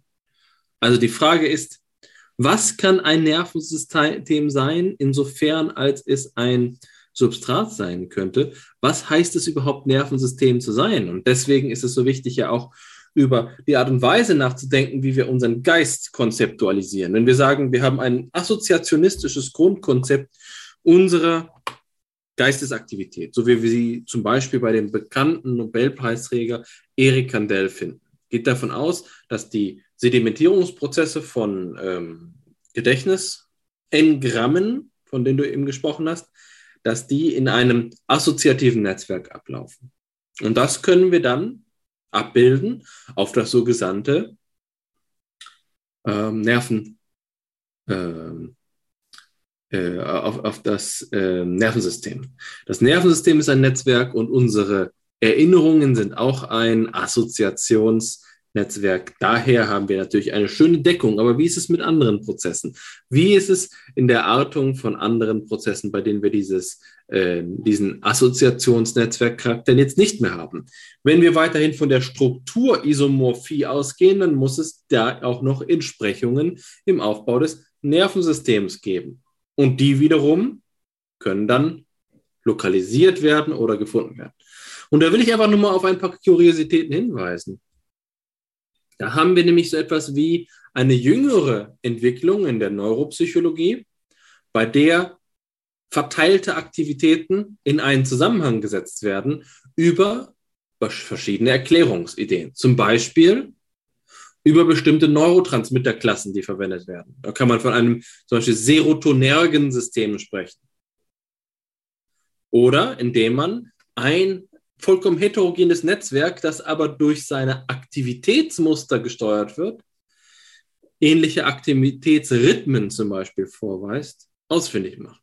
Dafür ein Beispiel, das Default Mode Network, das ähm, sozusagen Basisaktivierungsnetzwerk. Äh, Und was finden wir da? Da finden wir bestimmte Frequenzen, in denen, jetzt sage ich jetzt mal aus dem aus der Luft gegriffen, alle drei Sekunden eine Aktivierungsmaximum stattfindet an verschiedenen Stellen des Cortex, was dann dazu Anlass gibt, davon auszugehen, dass wir, ja, wenn das kennen vielleicht unsere Hörerinnen und Hörer selbst aus ihrer Erfahrung, wenn sie jetzt ein Reaktionsspiel spielen, sie stellen sich vor, Hannes und ich sitzen einander gegenüber und wir versuchen dieses Spiel zu spielen, bei dem man ähm, die Hände zusammenlegt die Handflächen zusammenlegt und einer der beiden Spieler oder eben der Spielerin ähm, schlägt dann den, der, der anderen Spielerin auf die Handflächen und die einzige ähm, Möglichkeit, damit umzugehen, ist, den nach unten oder oben zu entweichen. So, und jetzt kann man sich fragen, wie oft wird man diesen Impuls haben, zuzuschlagen? Ja, in welchen, in welchen Rhythmen spielt sich das ab? Und da könnte man jetzt sagen, das hat vielleicht was mit diesem, dieser Rhythmik des Default Mode Network zu tun. Das ist also einfach nur ein, ein Gedankenanstoß, um ihn begreifbar zu machen, was für Isomorphie ähm, Konzepte da entstehen. Jetzt ist es eben so, dass wenn wir sagen, wir haben ein primitives Substrat, bei dem wir zum Beispiel aus der Physiologie kommen, sagen, ja, die Nervenaktivitätsweiterleitung ist eben etwas, was an der Membran der äh, Neuronen langläuft und dann haben wir sozusagen eine zwar, zwar vollkommen ähm, verästelten U-Bahn-Plan unseres Nervensystems, aber es ist letztlich doch nur eine lineare, unidirektionale Weiterleitung von Aktivität, bei der die entscheidende Komponente etwas ist, was wir in einem mathematischen Modell ausdrücken können und was in einem mathematischen, in einem mathematischen Modell der kybernetischen Forschung in den 50er Jahren ausgedrückt worden ist, nämlich dass ähm, Neuronaktivierung eine All-or-Nothing-Aktivierung ist, alles oder nichts Aktivierung ist und dass das äh, Kriterium dafür eine bestimmte Spannung auf der Membran ist, die man dann als Aktionspotenzial bezeichnen kann. Minus 70 Mikrovolt Spannung müssen erreicht werden, um den Alles- oder Nichts-Prozess auszulösen.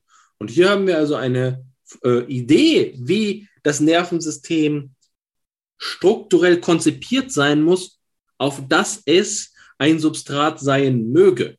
Aber wie gesagt, das ist ein primitives Konzept, das jetzt ergänzt werden muss durch zahlreiche weitere Konzepte, um isomorph an das Explanandum der psychischen Prozesse ge gebunden, den Erklärungsgehalt des Nervensystems selbst zu erhöhen, sodass immer weniger durch sein, äh, sein Sieb fällt, immer weniger durch, die, durch das Raster fällt, weil es ähm, als Substrat noch nicht ausreicht. Und dann muss man sich natürlich die Fragen stellen, gibt es dieses Nervensystem? Wenn wir vom Nervensystem sprechen, dann meinen wir vielleicht, ja, da säßen nur Physiologen, Ärzte äh, im, im Labor und würden sezieren, würden sich das anschauen unter Mikroskop und daraus Schlussfolgerungen treffen. Aber es zeigt sich im Gegenteil das Folgende. Viele der Dinge, nach denen diese Physiologinnen und Physiologen suchen und gesucht haben, hängt von den Konzepten ab, mit denen sie ihre Beobachtung strukturiert haben. Sie haben also eine Erwartungshaltung an das Substrat. Es ist kein Bottom-up-Prozess, sondern ein Top-down-Prozess. Und das findet sich schon sehr früh in den psychologischen Auffassungen von dem, was ich vorhin Assoziation genannt habe. So findet sich zum Beispiel bei ähm, William James, aber auch bei Herbert Spencer eine Auffassung, wie die Verbindungsmuster von, ähm, von äh, Gedanken stattfinden, wie sie sich etablieren. Und diese Muster der Aktivierung sind dann eben auch als ähm, Konzept für die für den Aufbau des Gehirns als Substrat herangetragen worden. Wir haben also ähm, die, äh, die Physiologen die die Theorien der Psychologinnen und Psychologen überprüfen als ihre Kriterien für die eigene Suche nach physiologischen Prozessen. Wir haben also eine klare Ver, ähm, Umkehr der Beziehung zwischen Theoriebildung und Beobachtung, also der Orientierung der Beobachtung. Was, worauf ist die Beobachtung ausgelegt? Die Theoriebildung leitet die Beobachtung. Jetzt gibt es aber auch natürlich den anderen Fall, in dem man jetzt zum Beispiel zwei verschiedene ähm, Theorien nebeneinander legt, wie zum Beispiel die vorhin erwähnte Ballontheorie, äh, der dann die elektrische Theorie der Nervenaktivierung ähm, äh, koordiniert ist.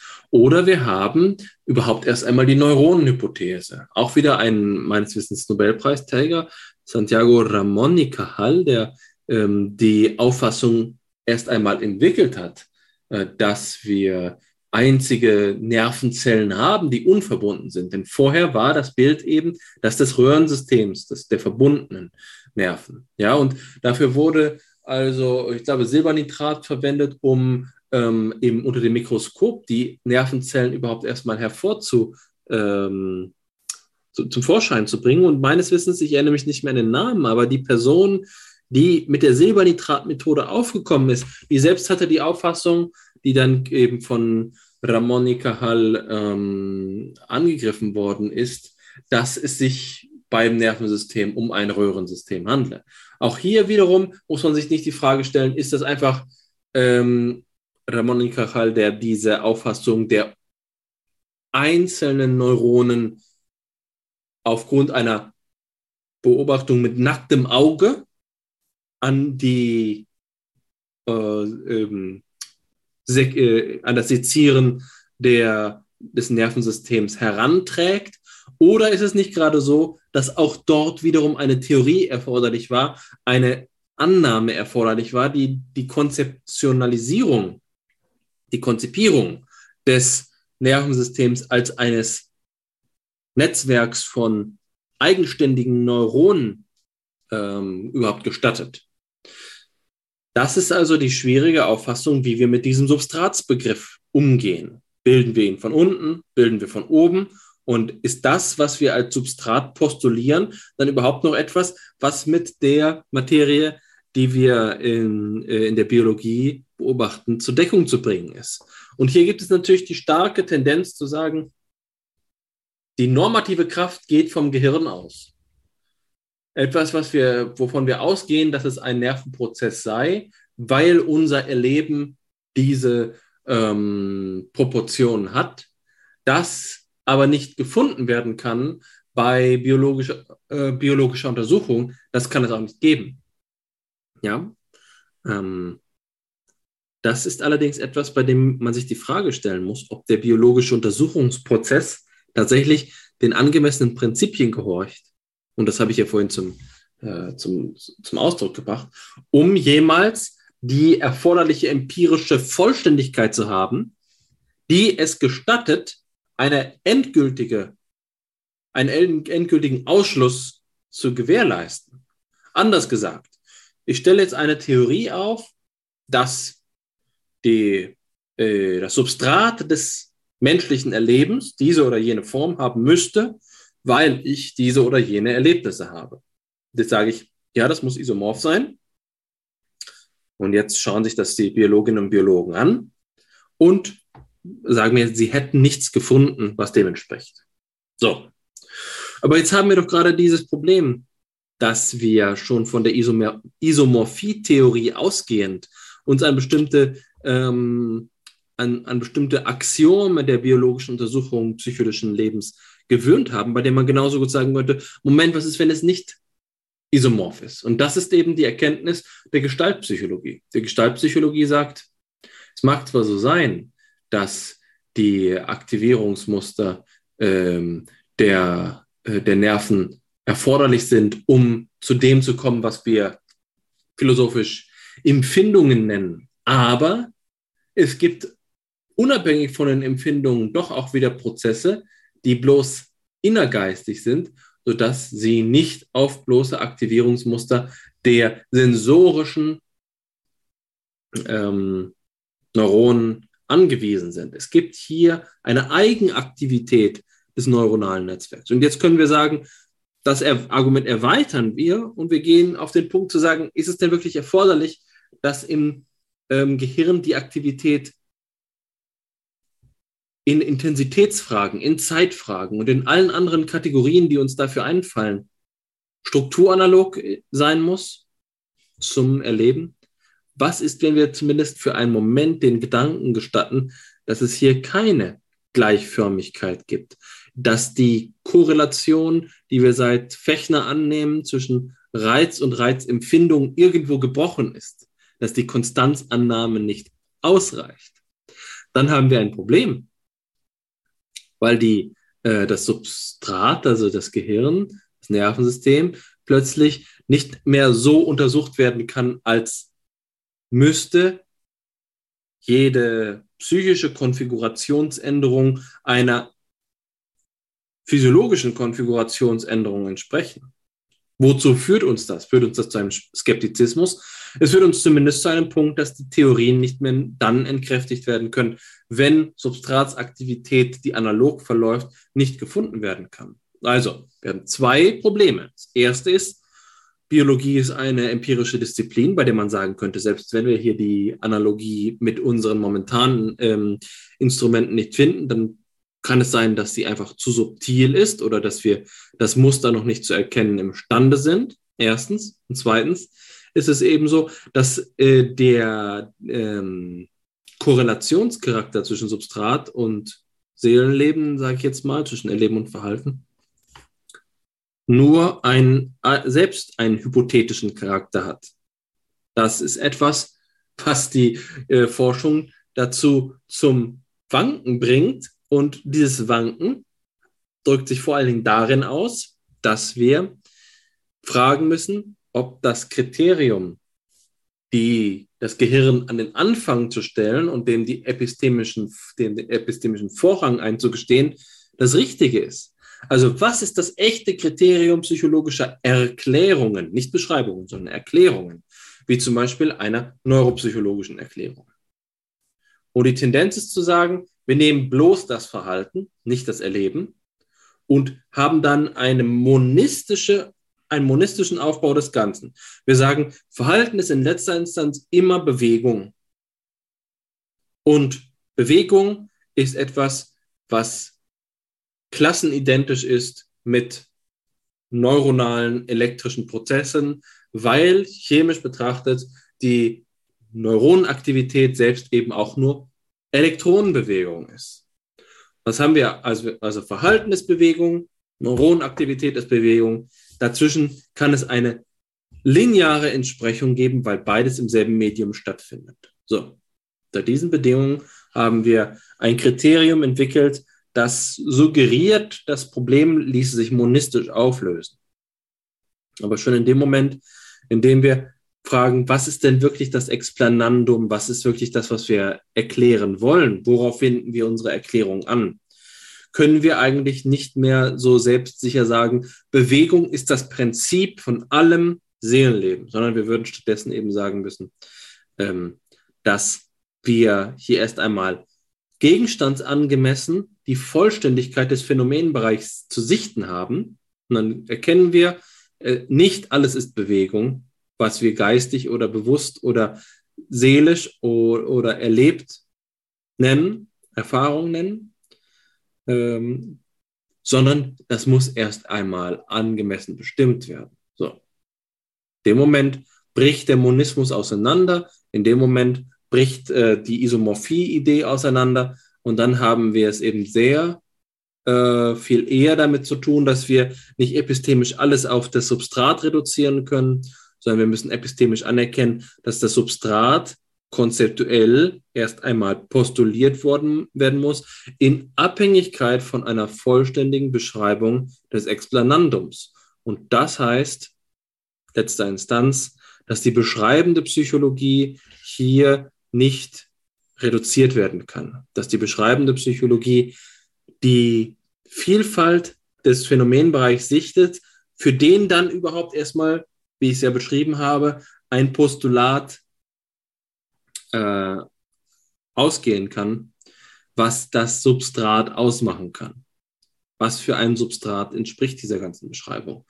Und da plädiere ich jetzt dafür zu sagen, wir sagen weder, wir leiten die Neuro, die Neuroseite von der Psychologie-Seite ab, noch die Psychologie-Seite von der Neuroseite ab, sondern wir erkennen erst einmal an, dass auf beiden Seiten ähm, Potenziale bestehen. Man könnte sagen, wir blicken auf das Gehirn und erkennen einen Prozess, für den wir bisher noch keine Funktion festgestellt haben. Daraus ergibt sich dann die Möglichkeit, dass wir uns auf die Suche nach Erlebnisweisen, nach Bewusstseinsmustern, nach Verhaltens- und Erlebnismustern, ähm, die wir bisher noch nicht beschrieben haben. Ja, wir gehen vom Substrat zum, äh, zum Bewusstsein, zum, äh, zum Erleben. Und andersrum eben auch. Wir betreiben präzise deskriptive Psychologie und versuchen von dort das Postulat eines Substrats, eines Nervensystemsubstrats zu modifizieren und sind dann in der Biologie sehr aufmerksam, um zu schauen, was es alles für Prozesse geben kann. Das wäre eine Form von Gleichberechtigung zwischen beiden, äh, zwischen beiden Erklärungsweisen. Ja, ich bin froh, dass die äh, Frage nach dem Sub Substrat bei dir auf fruchtbaren Boden gestoßen ist. Man merkt, dass du da schon dran warst. Ich denke auch, dass es der Sache angemessen ist, dass du als ähm, oder dass wir als ähm, philosophische Psychologen, psychologische Philosophen diesem Thema ähm, Raum geben und es bedenken in seiner Tiefe. Ähm, ich denke, dass, ich, äh, dass es trotzdem gut ist, die, die Episode noch einmal ähm, zurückzubinden an die Materialien auch, die wir uns vorgenommen haben. Und das ist das, was ich jetzt versuche, durch einen Kommentar auf das von dir Gesagte zu leisten. Ähm, du hast angefangen mit, dem, mit zwei verschiedenen Erklärungsrichtungen.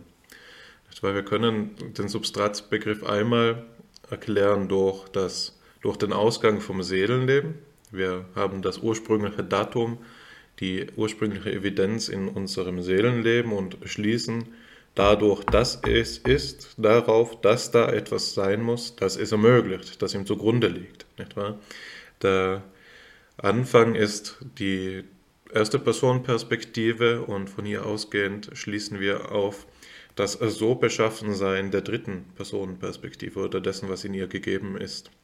Und die andere Erklärungsweise war die, dass das ursprünglich gegebene das Substrat selbst ist und dass dieses Substrat nun betrachtet wird, so wie es gegeben ist, und sich in ihm Mechanismen oder ja, ähm, in ihm Struktureigenschaften finden, so könnte man es noch allgemeiner sagen, die so beschaffen sind, dass aus ihnen Seelenleben hervorgehen muss. Ne? Also einmal haben wir die Betrachtungsrichtung vom psychischen zum physischen und einmal die vom physischen zum psychischen.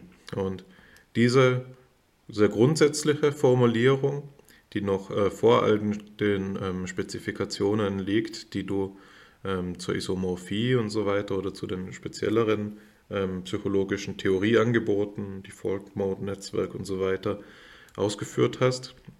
Diese äh, zwei Betrachtungsrichtungen stehen im engen Zusammenhang mit dem, so verstehe ich sie zumindest, wie äh, das Bewusstseinsproblem im Allgemeinen auch angegangen werden kann. Nicht wahr? Also es ist ja üblich, dass man da verschiedene wissenschaftstheoretische äh, ähm, ja, Grundpositionen unterscheiden kann, die das Bewusstseinsproblem behandeln. Also man kann sagen, oder das Leib-Seele-Problem, das ja eine, eine Variation des Bewusstseinsproblems ist, wenn man so möchte.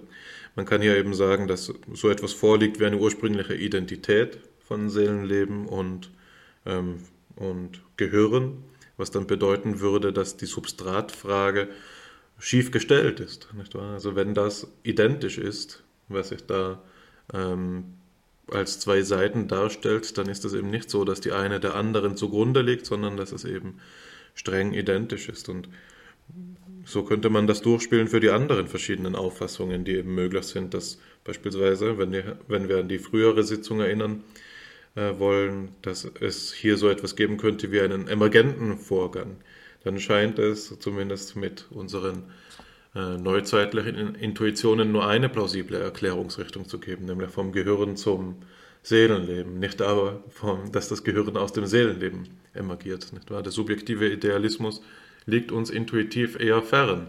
Natürlich ist das trotzdem eine theoretische Position, die man beziehen könnte. Aber demjenigen oder derjenigen, die das versuchen möchte, wünsche ich viel Spaß in der gegenwärtigen Forschungslandschaft. Naja, und eben, äh, es lohnt sich jetzt, also ich will jetzt nicht alle einzeln durchgehen, Supervenienz, Epiphänomenalismus, Dualismus und so weiter. Das sind die äh, Positionen, die man jetzt durchspielen müsste, wollte man nur diesen ersten Aspekt eines Vortrages quasi gewissenhaft weiter aufschlüsseln. Ähm, und ich denke, dass das durchaus ein fruchtbares Unterfangen wäre. Aber wie ich jetzt vorgehen möchte, ist, ich möchte das Ganze anreichern um eine Frage, die bei dir eben auch schon eine Rolle gespielt hat und ich denke, dass es dir gut gelungen ist, die Bedeutsamkeit der Reflexion auf den Begriff des Substrats hervorzustreichen. Ich möchte ihn jetzt noch einmal ähm, so wenden, dass der Substratbegriff zugleich eben das Problematischste sein kann in der ganzen Frage nach dem Gehirn.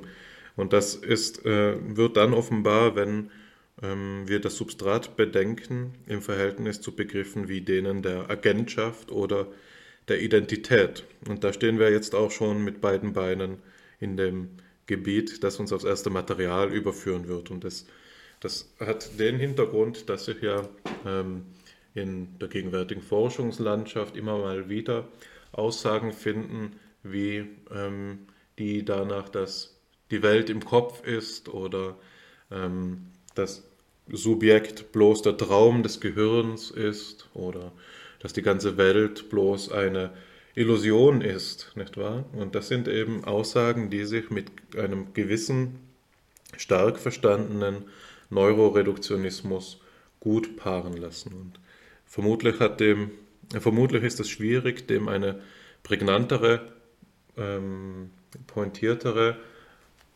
Auffassung zu geben, wie die, die Manfred Spitzer ihm gegeben hat, wenn er sagt, Zitat, Sie haben Ihr Gehirn nicht, Sie sind Ihr Gehirn. Also das ist eine starke Form der Identitätsthese, die hier vorgeschlagen wird und die eben, das ist der Kontext, aus dem ich das Zitat, ähm, aus dem ich das Zitat entnommen habe, Thomas Fuchs problematisiert. Er sagt da, so viel einmal nehme ich schon wieder einmal vorweg, er sagt da, ähm, humoristisch, nun, ähm, stimmt das? Äh, ist es denn wirklich so, dass ich mein Gehirn bin? Ne? Das ist die Frage, die er, die er sich ähm, stellt und dann sagt er, ich zitiere, was mich selbst betrifft, so habe ich mein Gehirn zwar noch nicht persönlich kennengelernt, aber jedenfalls ist es nicht 1,80 Meter groß, es ist, es ist kein Deutscher und kein Psychiater, es ist nicht verheiratet, es hat keine Kinder und so weiter. Und ähm, dann stellt er eben die, die polemische Frage, ja, dass das ähm, doch alles etwas überstreckt ist. Ne? Also das ist seine Konklusion. Das ist doch etwas überstreckt, wenn man sagen soll, ich bin mein Gehirn, aber das Gehirn gar nicht plausiblerweise Träger dieser Eigenschaften sein kann, die ich als meine, äh, die ich als wesentlich für mich persönlich auffasse. Ne? Das ist das Unplausible an dieser starken Form des Neuroreduktionismus. Das ist die echte, das ist die echte Schlacht, die er zu kämpfen hat oder die Vertreter von ihm zu kämpfen haben, eben aufzuzeigen, wie das doch alles auf das Gehirn zurückgeht, dass wir uns eben so und so auffassen. Aber das ist schon der kritische Kontext. Jetzt möchte ich zunächst einmal den ähm, positiven Kontext wiedergeben. Jemand anderes, neben Manfred Spitzer, der nämlich ähm, bekannt dafür ist, eben so ähm, ein Fürsprecher für einen, einen starken Begriff des Gehirns zu sein, ist Gerhard Roth, einer der einflussreichsten deutschen ähm, Neurowissenschaftler mit ausgeprägter philosophischer Inklination, der da das Folgende über das Gehirn schreibt und die Musik im Schaltplan des Radios. Ich behaupte also, dass das Auftreten von Bewusstsein wesentlich mit dem Zustand der Neuverknüpfung von Nervennetzen verbunden ist. Je mehr Verknüpfungsaufwand getrieben wird, desto bewusster wird ein Vorgang und je mehr vorgefertigte Netzwerke für eine bestimmte kognitive oder motorische Aufgabe vorliegen, desto automatisierter und unbewusster erledigen wir diese Aufgabe. Bewusstsein ist das Eigensignal des Gehirns für die Bewältigung eines neuen Problems, ob sensorisch, motorisch oder intern kognitiv, und äh, des Anlegens entsprechender neuer Nervenreize, äh, Nervennetze. Es ist das charakteristische Merkmal, um diese Zustände von anderen unterscheiden zu können. Diese Bewusstseinshypothese kann natürlich nur etwas über die allgemeinen Bedingungen für das Zustandekommen und über die allgemeine Funktion von Bewusstsein aussagen. Die genauen Inhalte ergeben sich aus dem unendlichen Zusammenspiel der geschilderten Systeme, jedoch im Rahmen der funktionalen Organisation des Gehirns. Dieses, dieses Zusammenspiel ist nicht durch Moleküle, Nervenzellen und NMDA-Rezeptoren gesteuert, sondern durch die Bedeutung der Hirnaktivität. Insofern kann meine Hypothese nicht als eine Reduktion des Phänomens Bewusstseins auf neuronale Prozesse verstanden werden. Hier endet das Zitat, in dem ähm, Gerhard Roth vielleicht mit der überraschend wirkenden Hypothese aufwartet, dass seine Idee eben nicht die der Reduktion des Bewusstseins auf neuronale Prozesse ähm, nicht als eine solche aufgefasst werden soll nach der Einleitung, die ich eben gegeben habe.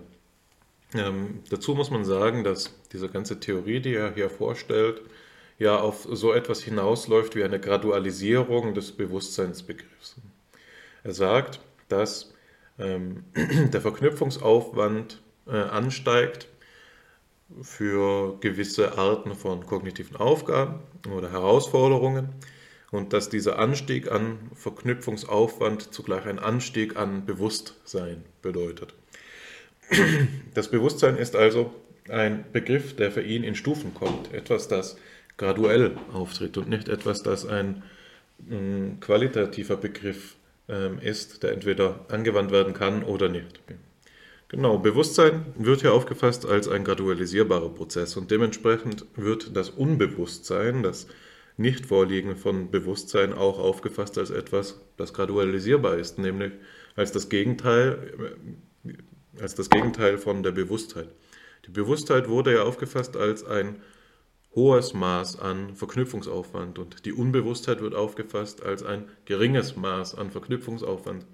Der geringe, ein geringer Verknüpfungsaufwand ist dann gegeben, wenn beispielsweise bereits Verknüpfungen vorliegen, wenn eine Aufgabe be bereits quasi automatisch abgearbeitet werden kann. Und die, ähm, die stichwortgebende Aussage, die er hier trifft, ist, dass das Bewusstsein das Eigensignal des Gehirns für die Bewältigung eines neuen Problems ist.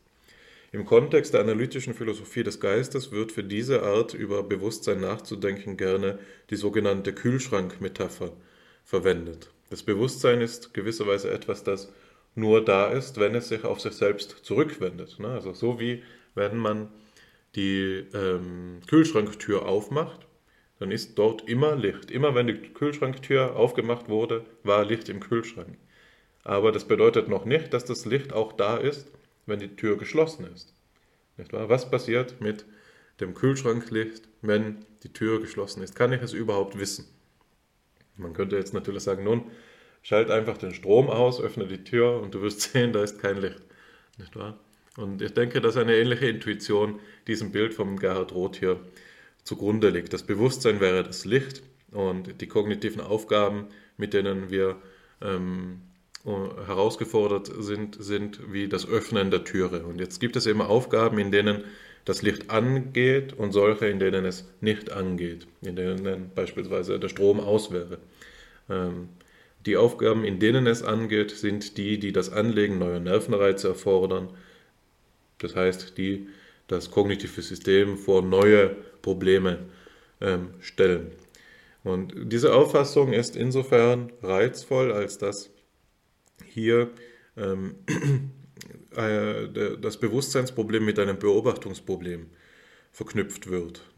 Also das, wie beim Öffnen der Kühlschranktüre ist es ein grundsätzliches epistemologisches Problem, ob es überhaupt feststellbar ist, dass ähm, Bewusstsein ähm, nicht vorliegen würde für bewusste Wesen. Und dass das, was wir feststellen, wenn wir Bewusstsein feststellen, überhaupt, und das ist, glaube ich, der noch wichtigere Punkt, die ganze Geschichte des Gehirns, äh, die ganze Ge Geschichte unserer kognitiven Leistungsfähigkeit darstellen würde.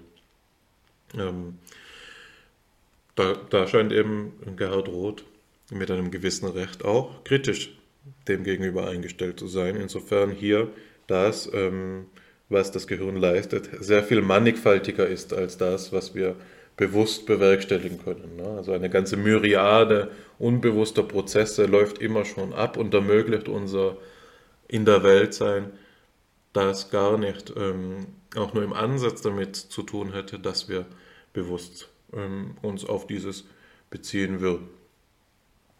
Hm. So, jetzt möchte ich noch ähm, einen Satz dazu sagen, ähm, wie das Ganze problematisiert werden kann, bevor ich dir das Wort wieder übergebe. Ähm, die Auffassung, die mit dem starken Verständnis des, Bewusstsein, äh, des Gehirnbegriffs einhergeht, ist eine, die als Cerebrozentrismus problematisiert wurde. Der Cerebrozentrismus problematisiert die Auffassung, dass ähm, zweierlei problematisiert ist. Es problematisiert auf der einen Seite die Auffassung, dass das Nervensystem mit dem Gehirn zusammenfallen würde. Auf der anderen Seite kritisiert es ähm, die Auffassung, dass äh, unsere kognitiven Leistungsfähigkeiten allein durch das Gehirn ähm, bewerkstelligt werden würden.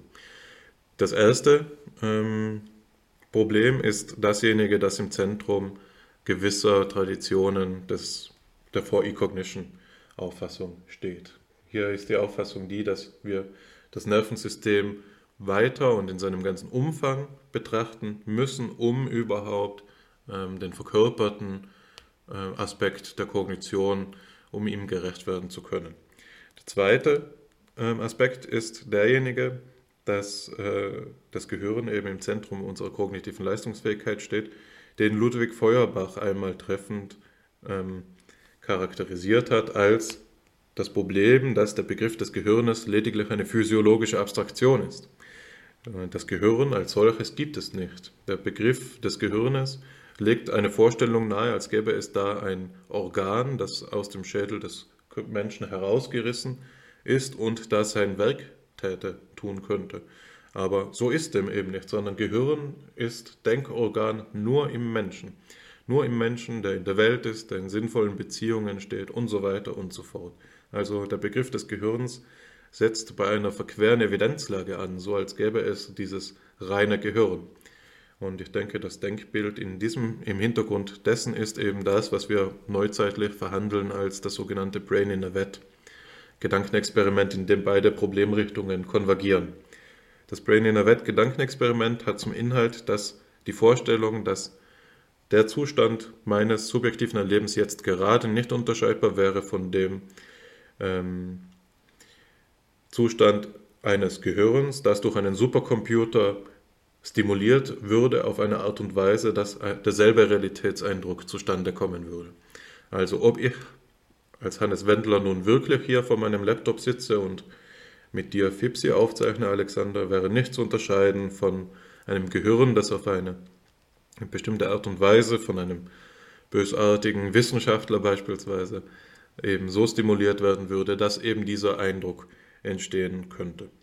Und da gibt es jetzt eben verschiedene Argumente dagegen. Das eine Argument wäre zu sagen, Richtung Embodiment, ähm, was da vorgestellt wird, ist unplausibel, denn das Gehirn alleine bildet ja gar nicht ähm, das Substrat, das nötig ist, um beispielsweise den Eindruck ähm, des Drucks des Stiftes in meiner Hand darzustellen. Es ist ja auch ein verkörperter Aspekt dabei, der einen weiteren Begriff des Nervensystems voraussetzt. Und wenn diese Dinge eben auch ähm, mit simuliert werden sollten durch den Computer, dann bräuchten wir nicht nur das Gehirn im Tank, sondern das ganze zentrale und periphere Nervensystem im Tank, das dann äh, auf die entsprechende Weise stimuliert werden sollte. Das heißt, das verschiebt das Problem nur. Der stärkere Einwand ist meines Erachtens der danach, der der Absurdität. Ne? Welche Gründe sprechen wirklich dafür anzunehmen, dass ähm, ich jetzt ein Gehirn bin, das im Tank von einem Wissenschaftler stimuliert würde. Ist das nicht eine abstruse Science-Fiction, Science-Fiction-Geschichte, die wir vor allen Dingen auch schon aus älteren ähm, Variationen desselben Gedankens kennen? Ist nicht das äh, Brain in der Wet-Experiment verliert seinen Zauber zu einem gewissen Grad, wenn wir es einsehen als, eine, als nichts anderes als eine neuzeitliche Auffassung von beispielsweise Descartes bösen Geist. Descartes treibt das Problem ja sogar noch weiter. Er sagt nicht nur, könnte es nicht sein, dass jede meiner Empfindungen mir eingegeben wird von diesem bösartigen Geist, sodass sie gar nicht meine eigenen sind, sondern er sagt sogar, könnten nicht die Regeln des logischen Schließens von diesem Geist verfälscht werden. Ne? Könnte es nicht sein, dass ich mich immer, wenn ich 2 plus 2 ist 4 sage, irre, weil der Geist interveniert, der böse Geist interveniert und mir hier einen Irrtum als ähm, evident erscheinen lässt, der es aber in der Tat gar nicht ist, sodass Descartes eben die Frage anreiht, äh, rein würde, ob für Gott 2 plus 2 4 nicht falsch sein könnte und wir uns hier einfach täuschen und zwar auf eine solche Art und Weise täuschen, dass die Möglichkeiten unseres Denkens auf eine Art und Weise verfälscht sind, die es uns verunmöglichen, der Illusion zu entkommen. Also ist die Täuschung des ähm, bösartigen Genies nicht so perfekt, dass sie äh, unmöglich aufgelöst werden könnte. Das ist das, was Descartes Bild über das des Brain in the Vets noch hinaus ähm, mitbringen, mit auf den Tisch bringt. Genau. Das ist hier das Letzte, was ich zur Problematisierung sagen möchte. Jetzt möchte ich dir die Gelegenheit geben, das Material zu kommentieren. Die Idee des Brain in the Wet äh, hängt stark von der Konzeptionalisierung des Geistes ab. Also er verweist unmittelbar an die Gegenstandsfrage zurück. Wir haben vorhin schon an einer Stelle den Begriff Repräsentation gehört. Den habe ich betont und der war in einer ungewöhnlichen Weise verwendet, weil hier nicht ähm, die Umwelt im Geist oder im Gehirn repräsentiert wurde, sondern ich sprach davon, dass im Hirn die seelischen Zustände repräsentiert werden. Die Idee, dass wir ein ähm, Nervensystem isolieren könnten und dann die Stimuli artifiziell schaffen, ohne dass sie so gegeben sind, wie sie vermeintlich in einer, ich sage mal, natürlichen, in einem etwas hemdsärmeligen Sinne äh, Umwelt gegeben wären. Ja, also wir sagen, man könnte jetzt hier auf dem Berge stehen und in die Wolken schauen oder es könnte eine chemische Substanz über unseren rezeptiven Nerven ausgebreitet werden, die genau alle dazugehörigen Nervenreizungen gibt. Der Gedanke dabei ist eben der des Internalismus.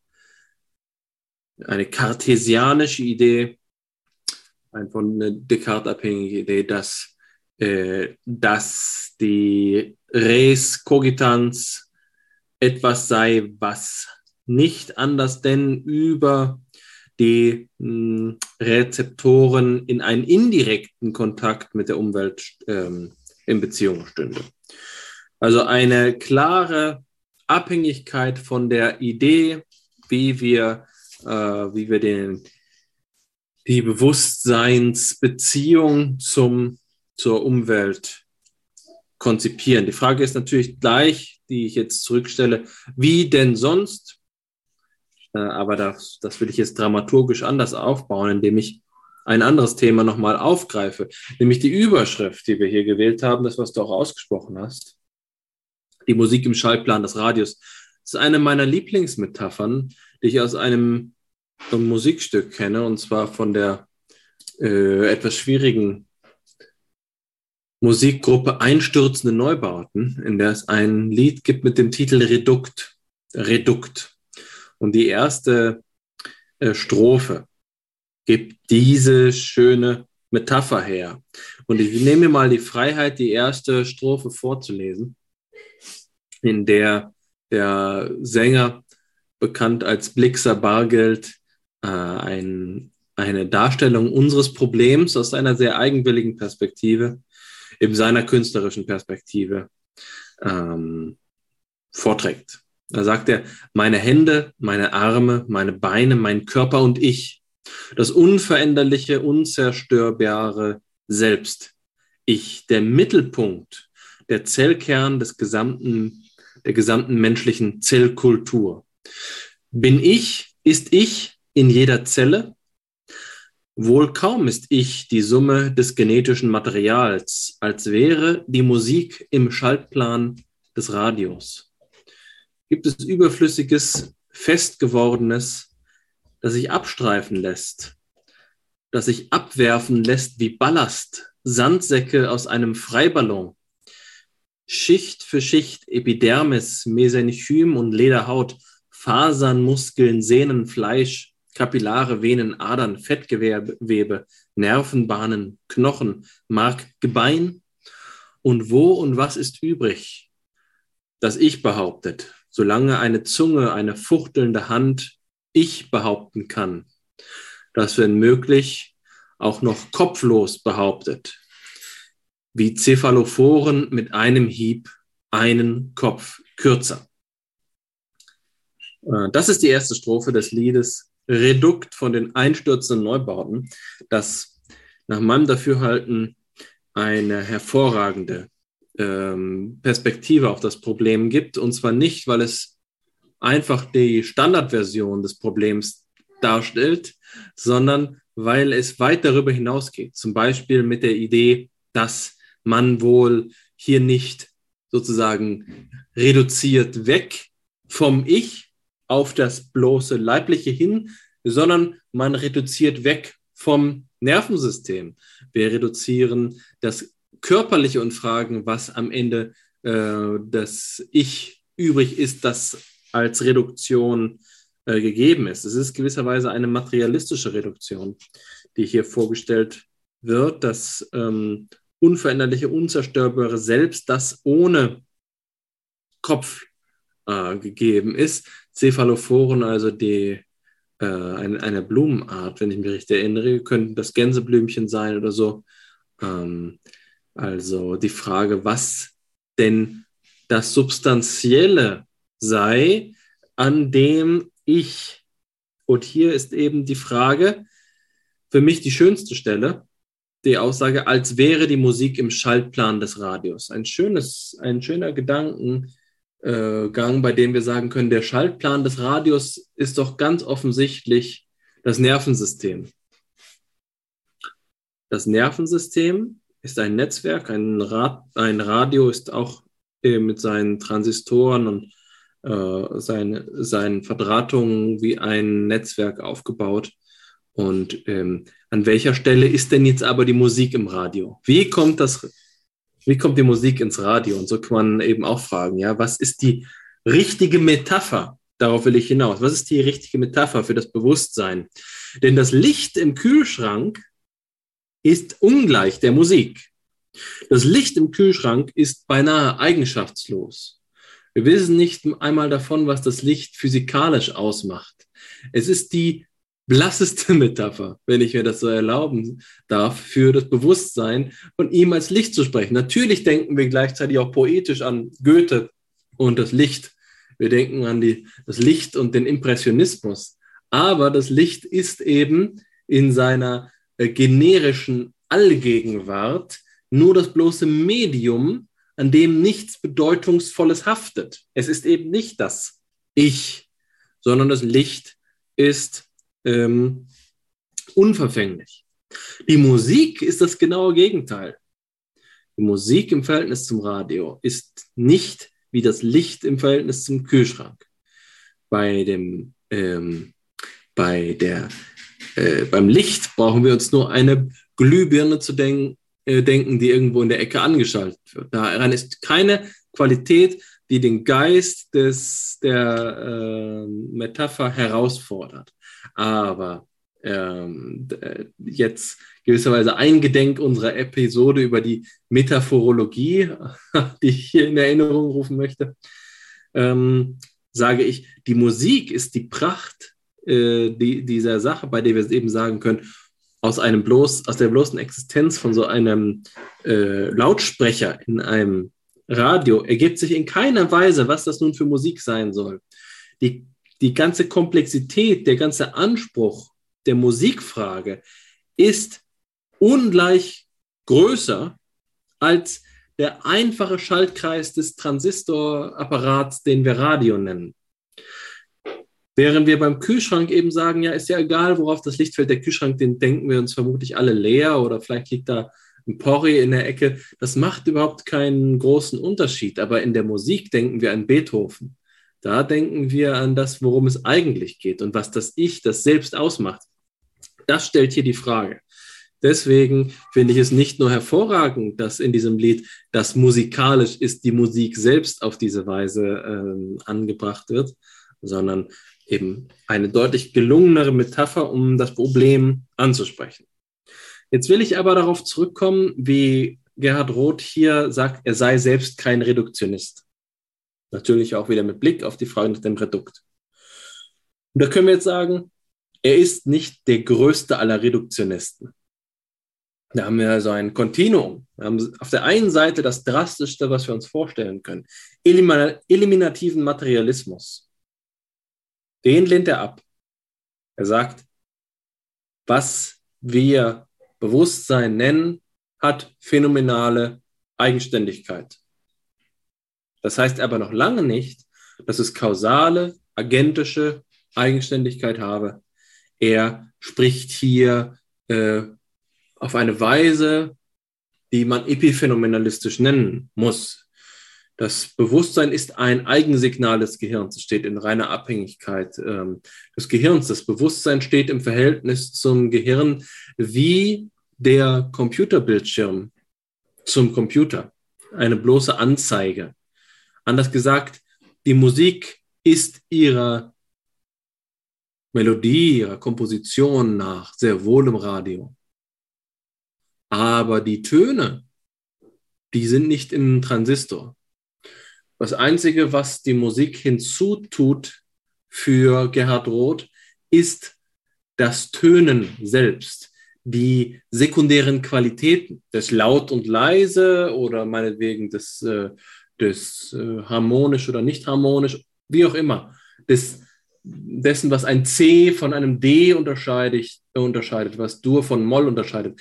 Das ist sehr wohl ähm, Musik für sich, aber wie die Musik abläuft, das können wir vollständig daraus ähm, begreifen, was es jetzt mit dem Bauplan des Radios auf sich hat. Das ist ganz offensichtlich falsch, aber wenn man den jüngeren Gerhard Roth anschaut, veröffentlicht er eben Sachen, bei denen er versucht, naja gut, wir müssen die Gleichung erweitern. Wir brauchen eben noch soziale Komplexität. Wir reichen es weiter. Wir sagen, na gut, die, das Radio ist angeschlossen an einen Funkapparat von einer Funkstation, von der geht das Programm aus, da wird es abgespielt äh, und so ergibt sich die, setzt sich die Kette fort. Ja, aber das ist ja schön und gut, das Problem von solchem Strukturalismus, ist ein strukturalistisches Argument im Sinne der äh, Literaturwissenschaft, des, äh, also Ferdinand de Saussure, ist, dass wenn wir die Differenz eigentlich immer nur weitergeben, wenn wir sagen, Moment mal, das ist nicht hier, sondern da drüben. Und da sagen wir dann wieder, ja, das ist auch da drüben. Sagen wir eben der Funkstation, sagen wir, na gut, die ist ja auch darauf angewiesen, dass irgendjemand ihnen die Musikstücke bereitstellt.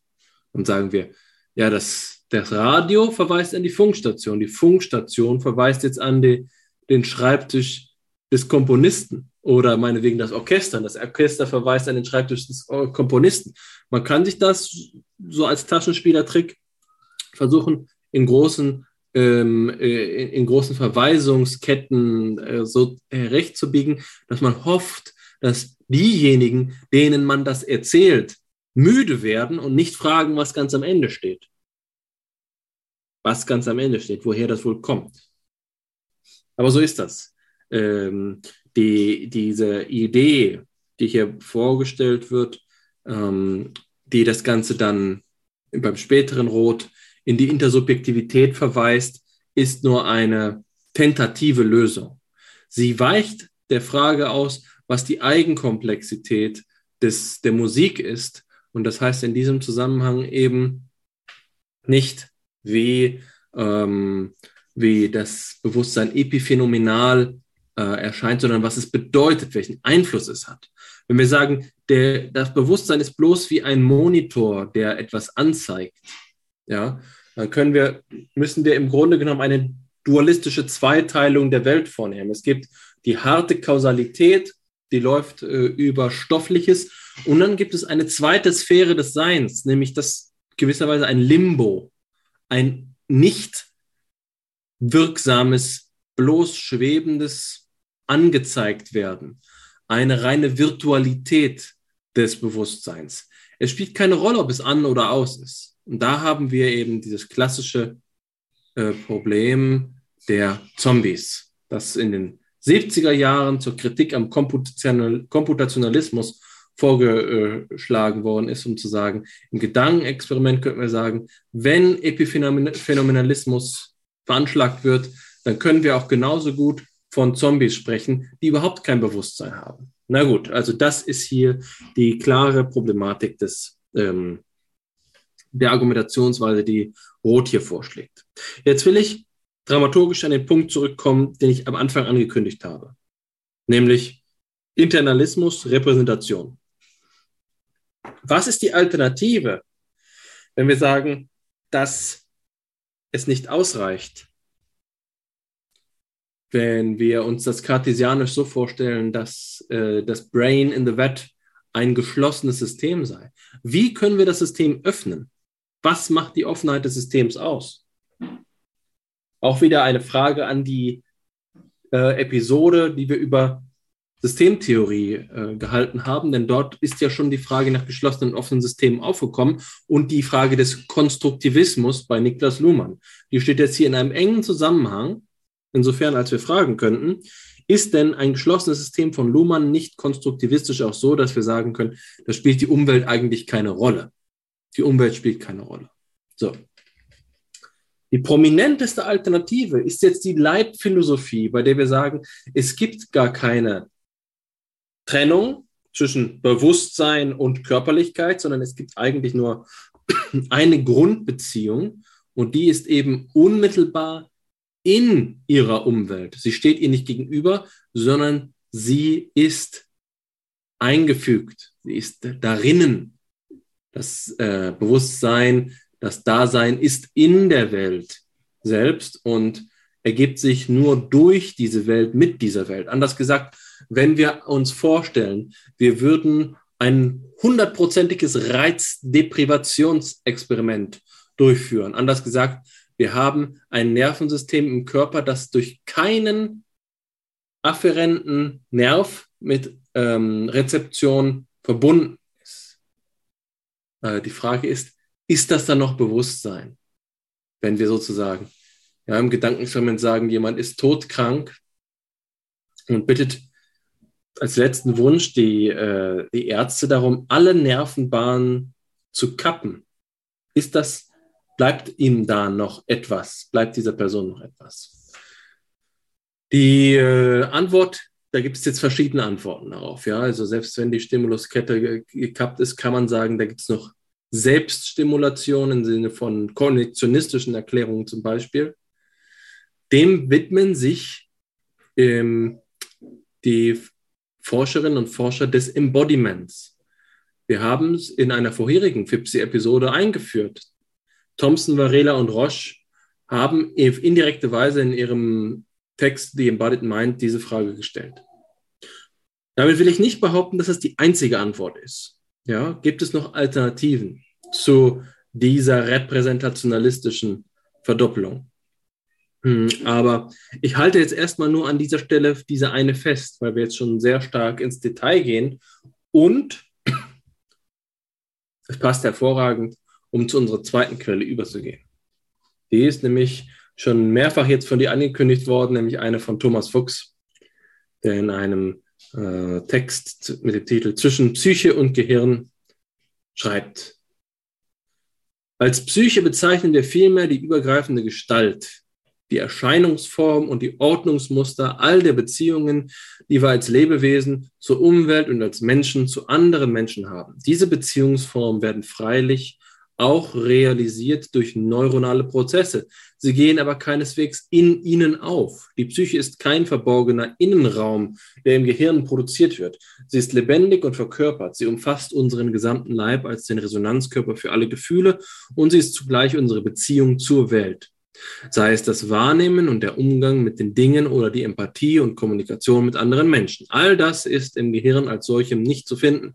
Gehirne sehen nichts, fühlen nichts und denken nichts so unerlässlich sie als vermittelnde, als Beziehungsorgane für diese übergreifende Prozesse sind. Nichts zwingt uns daher, die Identifizierung von Gehirn und Psyche zu akzeptieren, von der die biologische Psychiatrie immer noch ausgeht.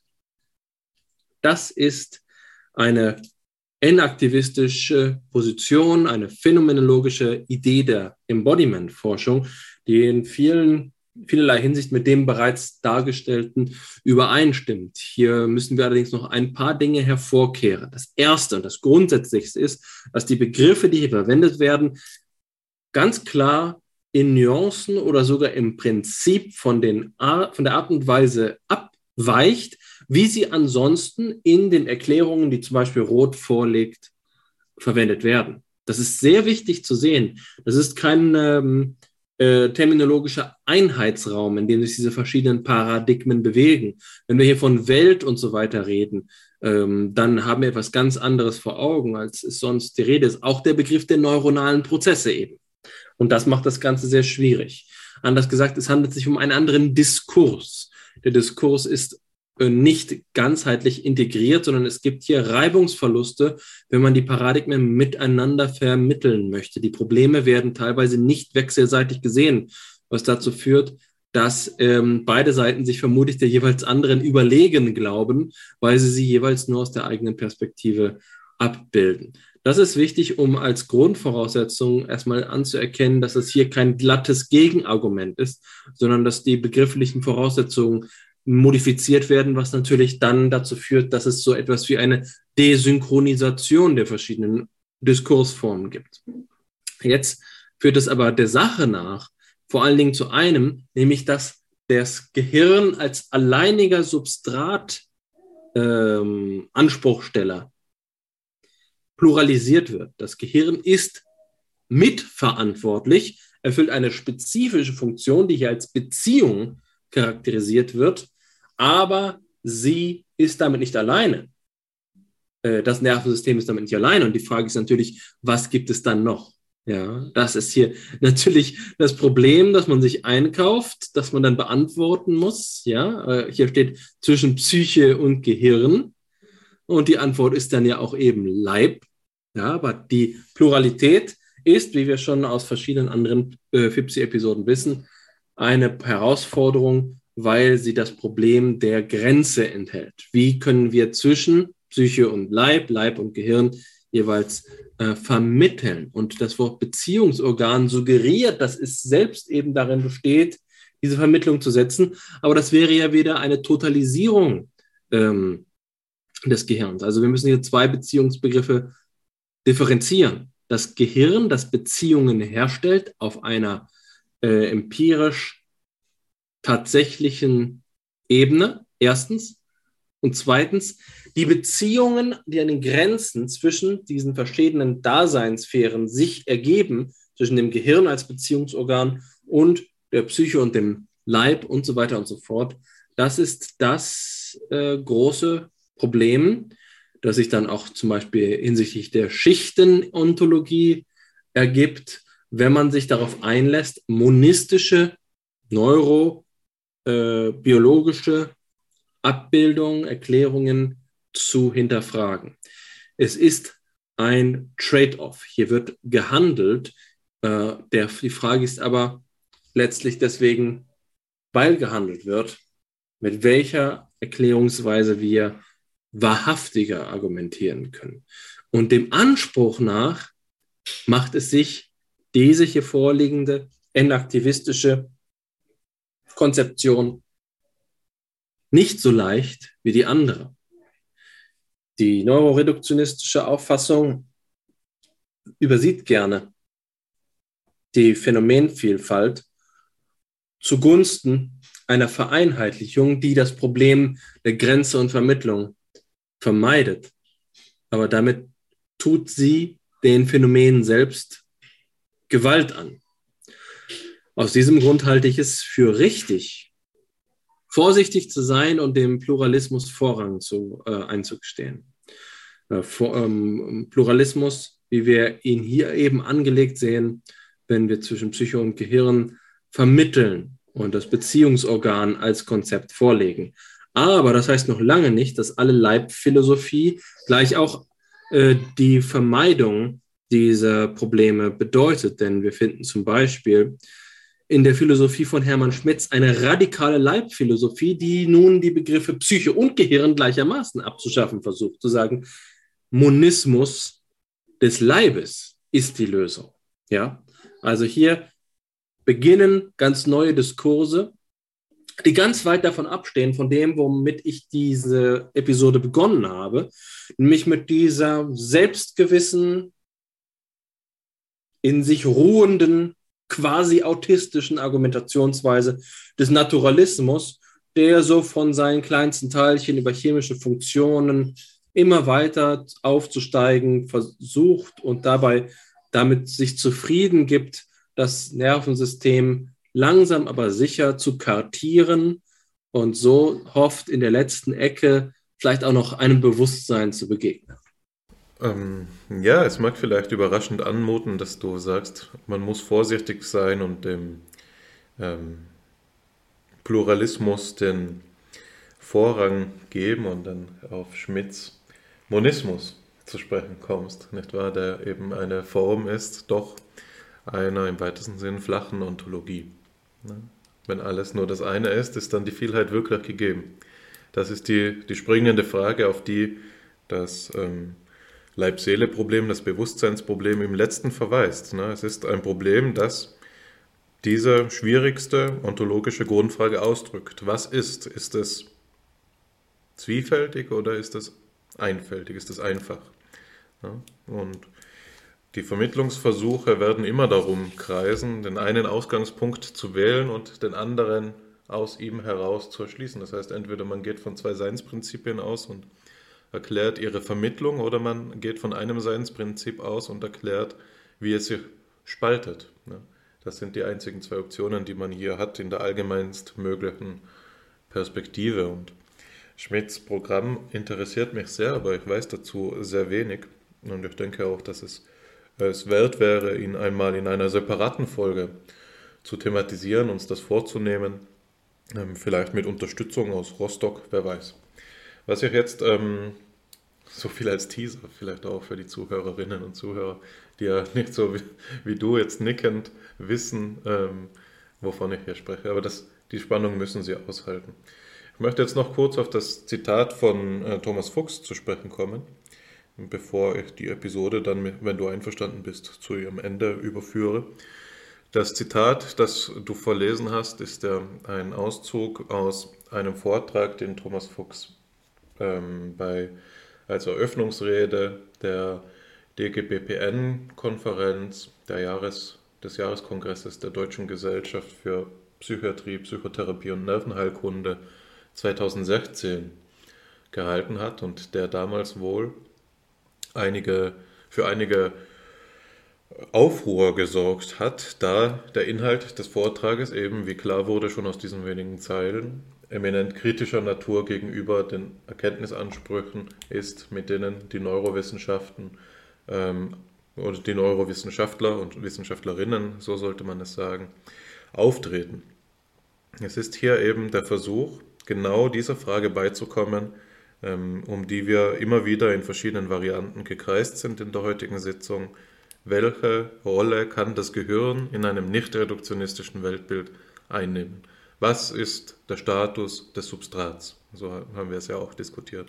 Die Antwort, die Thomas Fuchs ja gibt, ist eben in einer gewissen Weise plessnerianisch, würde ich sagen, auch wenn es weit über Plessner hinausgeht. Aber diese Idee, dass das Gehirn ein Beziehungsorgan ist, ist eben diese plessnerianische Idee, eines Zuwachses an Mittelbarkeit im Stufenbau des Organischen. Und Thomas Fuchs ist jetzt eben jemand, der versucht, das Ganze in so etwas einzuordnen, das du als Enaktivismus beschrieben hast und das man auch als Interaktionismus beschreiben muss. Er setzt die Emphase hier eben wirklich auf die Doppeldeutigkeit des Beziehungsbegriffes. Es geht nicht nur um Mediation der zwischen ähm, stehenden Schichten, sondern es geht auch um ein In Beziehung treten treten. Ein, ähm, eine Ontologie der Relation, so könnte man es vielleicht sagen. Dieser ähm, Kongressvortrag von Thomas Fuchs ist mir durch Zufall an verschiedensten Stellen in meiner akademischen Laufbahn immer wieder begegnet. Ich kann mich, ähm, und das hat sich mir erst retrospektiv erschlossen. Es hat mir einmal ein Freund gesagt, Thomas, Thomas heißt er, ähm, dass ähm, dieser Vortrag eben so kontrovers rezipiert wurde und dann unlängst hat ähm, Herr Peper von der Universität Marburg mich gefragt, ob ich in dem Vortrag, den ich bei der neurowissenschaftlichen Konferenz, die er bald abhalten wird im September, Bezug nehmen werde auf diesen Vortrag. Es handelt sich da um die Konferenz, bei der auch du sprechen wirst. Also dieser Vortrag, darauf möchte ich hinaus, ähm, ist einer, der ähm, eine stehende Rede ist, der einen Teil des Selbstverständnisses der Neurowissenschaften ähm, mit ausmacht. Und insofern von besonderer Deu Bedeutsamkeit ist und eben ähm, bedacht werden muss. Und für mich ist äh, die, die Botschaft, die äh, ich, und damit bin ich auch einmal an Thomas Fuchs selbst herangetreten, eben diejenige, ob die Neurowissenschaft hier nicht zu schwach wegkommt. Ne? Und ich habe versucht, diesen Punkt ihm gegenüber dadurch zu formulieren, dass ähm, die Rolle, die er hier dem Gehirn in der neurowissenschaftlichen Auffassung zuschreibt, nicht vielleicht identisch ist mit dem, was wir als formale Bedingung bezeichnet haben. Das Gehirn als das notwendige Substrat aller möglichen kognitiven Leistungen, aber noch nicht ein inhaltlich ausbuchstabierter Begriff des Gehirns, das im sinnbildend mitwirkt an ähm, anderen äh, das Sinnbilden mitwirkt eben an diesen kognitiven Leistungen. Und die Antwort, die er eben geben musste, was auch ähm, klar ist vor seinem äh, Gesamtwerk, ist eben diese Antwort des Gehirns als eines Beziehungsorganes. Es ist eben in der Tat so, dass das Gehirn sinnbildend mitwirkt. Es ist dieses Organ, das im Zentrum steht als ähm, neuralgischer Punkt der verschiedensten Relationen, die das menschliche äh, Leben ausmachen. Doch wir müssen eben, und das ist, denke ich, die Botschaft, die man aus äh, Fuchstexten als allererstes zieht, wenn man sie liest, zu, zu, diesem Frage, zu dieser Frage nach dem Gehirn. Wir müssen sehr vorsichtig damit sein, welche Prädikate wir dem Gehirn zuschreiben und welche nicht. Das Gehirn denkt nicht, sondern der Mensch. So sagt er es mit Erwin Strauss. Und ich möchte dieses äh, Bild als Denkbild über die zulässige Prädikation für das Gehirn auch als mein letztes Wort für die heutige Sitzung stehen lassen. Wir haben heute gesprochen über das Gehirn, über das Gehirn als einen der Schlüsselbegriffe des philosophisch-psychologischen Diskurses und haben versucht, eben ähm, verschiedene klassische Auffassungen des Nervensystems ähm, zu charakterisieren oder man müsste genauer sagen, dessen, was wir heute Nervensystem nennen, zu charakterisieren. Die Ballonauffassung, die Röhrenauffassung, ähm, äh, die hydraulische Auffassung, Verzeihung, und die elektrische Auffassung ähm, und die Neuronenauffassung sind da Auffassungen gewesen, die heute vermutlich eher historischen Status haben, auch kurios anmuten mögen, aber die doch, und das hast du, denke ich, ein, eingängig demonstriert in deinem ähm, zweiten Redebeitrag, glaube ich, war es, einem dabei helfen können, ähm, den Kontext dieser Theorien, über die wir sprechen, in ihrer Eigenlogik besser zu verstehen und in, auch in ihrem kontroversen Potenzial. Wir sagen Neuronenfeuer und nichts ist uns selbstverständlicher heutzutage, aber dem war nicht immer so und eigentlich ist dem, ist dem nämlich auch nicht so, sondern dass die Neuronen feuern, ist eine wissenschaftliche Hypothese, ne, die äh, natürlich etwas von der Realität abbildet, das möchte ich nicht in Frage stellen, aber die ähm, in Frage gestellt werden muss, wenn die Wissenschaft denn fortschreiten will. Des Weiteren sind wir dann zu sprechen gekommen auf verschiedene Kritikmöglichkeiten, die man für die verschiedenen Theorien des Gehirns ansetzen kann. In diesem Kontext gehört der Schluss der heutigen Episode, in der wir eben über Thomas Fuchs eine aktivistische Kritik gesprochen haben oder die, vor, äh, die Kritik, die durch die vor E-Cognition, äh, durch dieses Paradigma am sogenannten Cerebrozentrismus geäußert wurde. Das haben wir alles problematisiert und wir haben gesehen, dass alle Fäden, alle Wege, die wir begangen sind, in dem einen Begriff kulminieren. Und das war der Begriff des Substrats. Der Substrat als der Begriff, von dem hier alles abhängt, ist das Denkbild der heutigen Episode. So viel vielleicht von mir. Ähm, es war schön, mit dir zu sprechen, Alexander. Ich bin froh, dass wir das Thema nicht ausgelassen haben und ich freue mich darauf, wenn wir mal wieder darauf zurückkommen bei äh, eben einer passenden Gelegenheit. Kaum etwas anderes kann ich auch sagen. Mir schien es nur kurz so, dass wir diesen Satz so oft sagen. Die Integration, ähm, natürlich werden wir darauf zurückkommen, wir müssen darauf zurückkommen. Wir waren auch schon in der Vergangenheit da, so wie du am Anfang gesagt hast. Äh, das gehört zusammen. Ähm, wir werden es gründlich durchdenken und dann sehen, wohin uns die Reise treibt. Es hat mich gefreut, das Thema äh, hier einmal anzureißen. Ich habe aber das Gefühl, dass wir erst an der Oberfläche kratzen. Jedenfalls bedanke ich mich dafür, dass wir diesen Anfang gemacht haben bei dir und sende unseren Hörerinnen und Hörern ähm, Meine lieben Grüße. Bis zum nächsten Mal. Bis dann.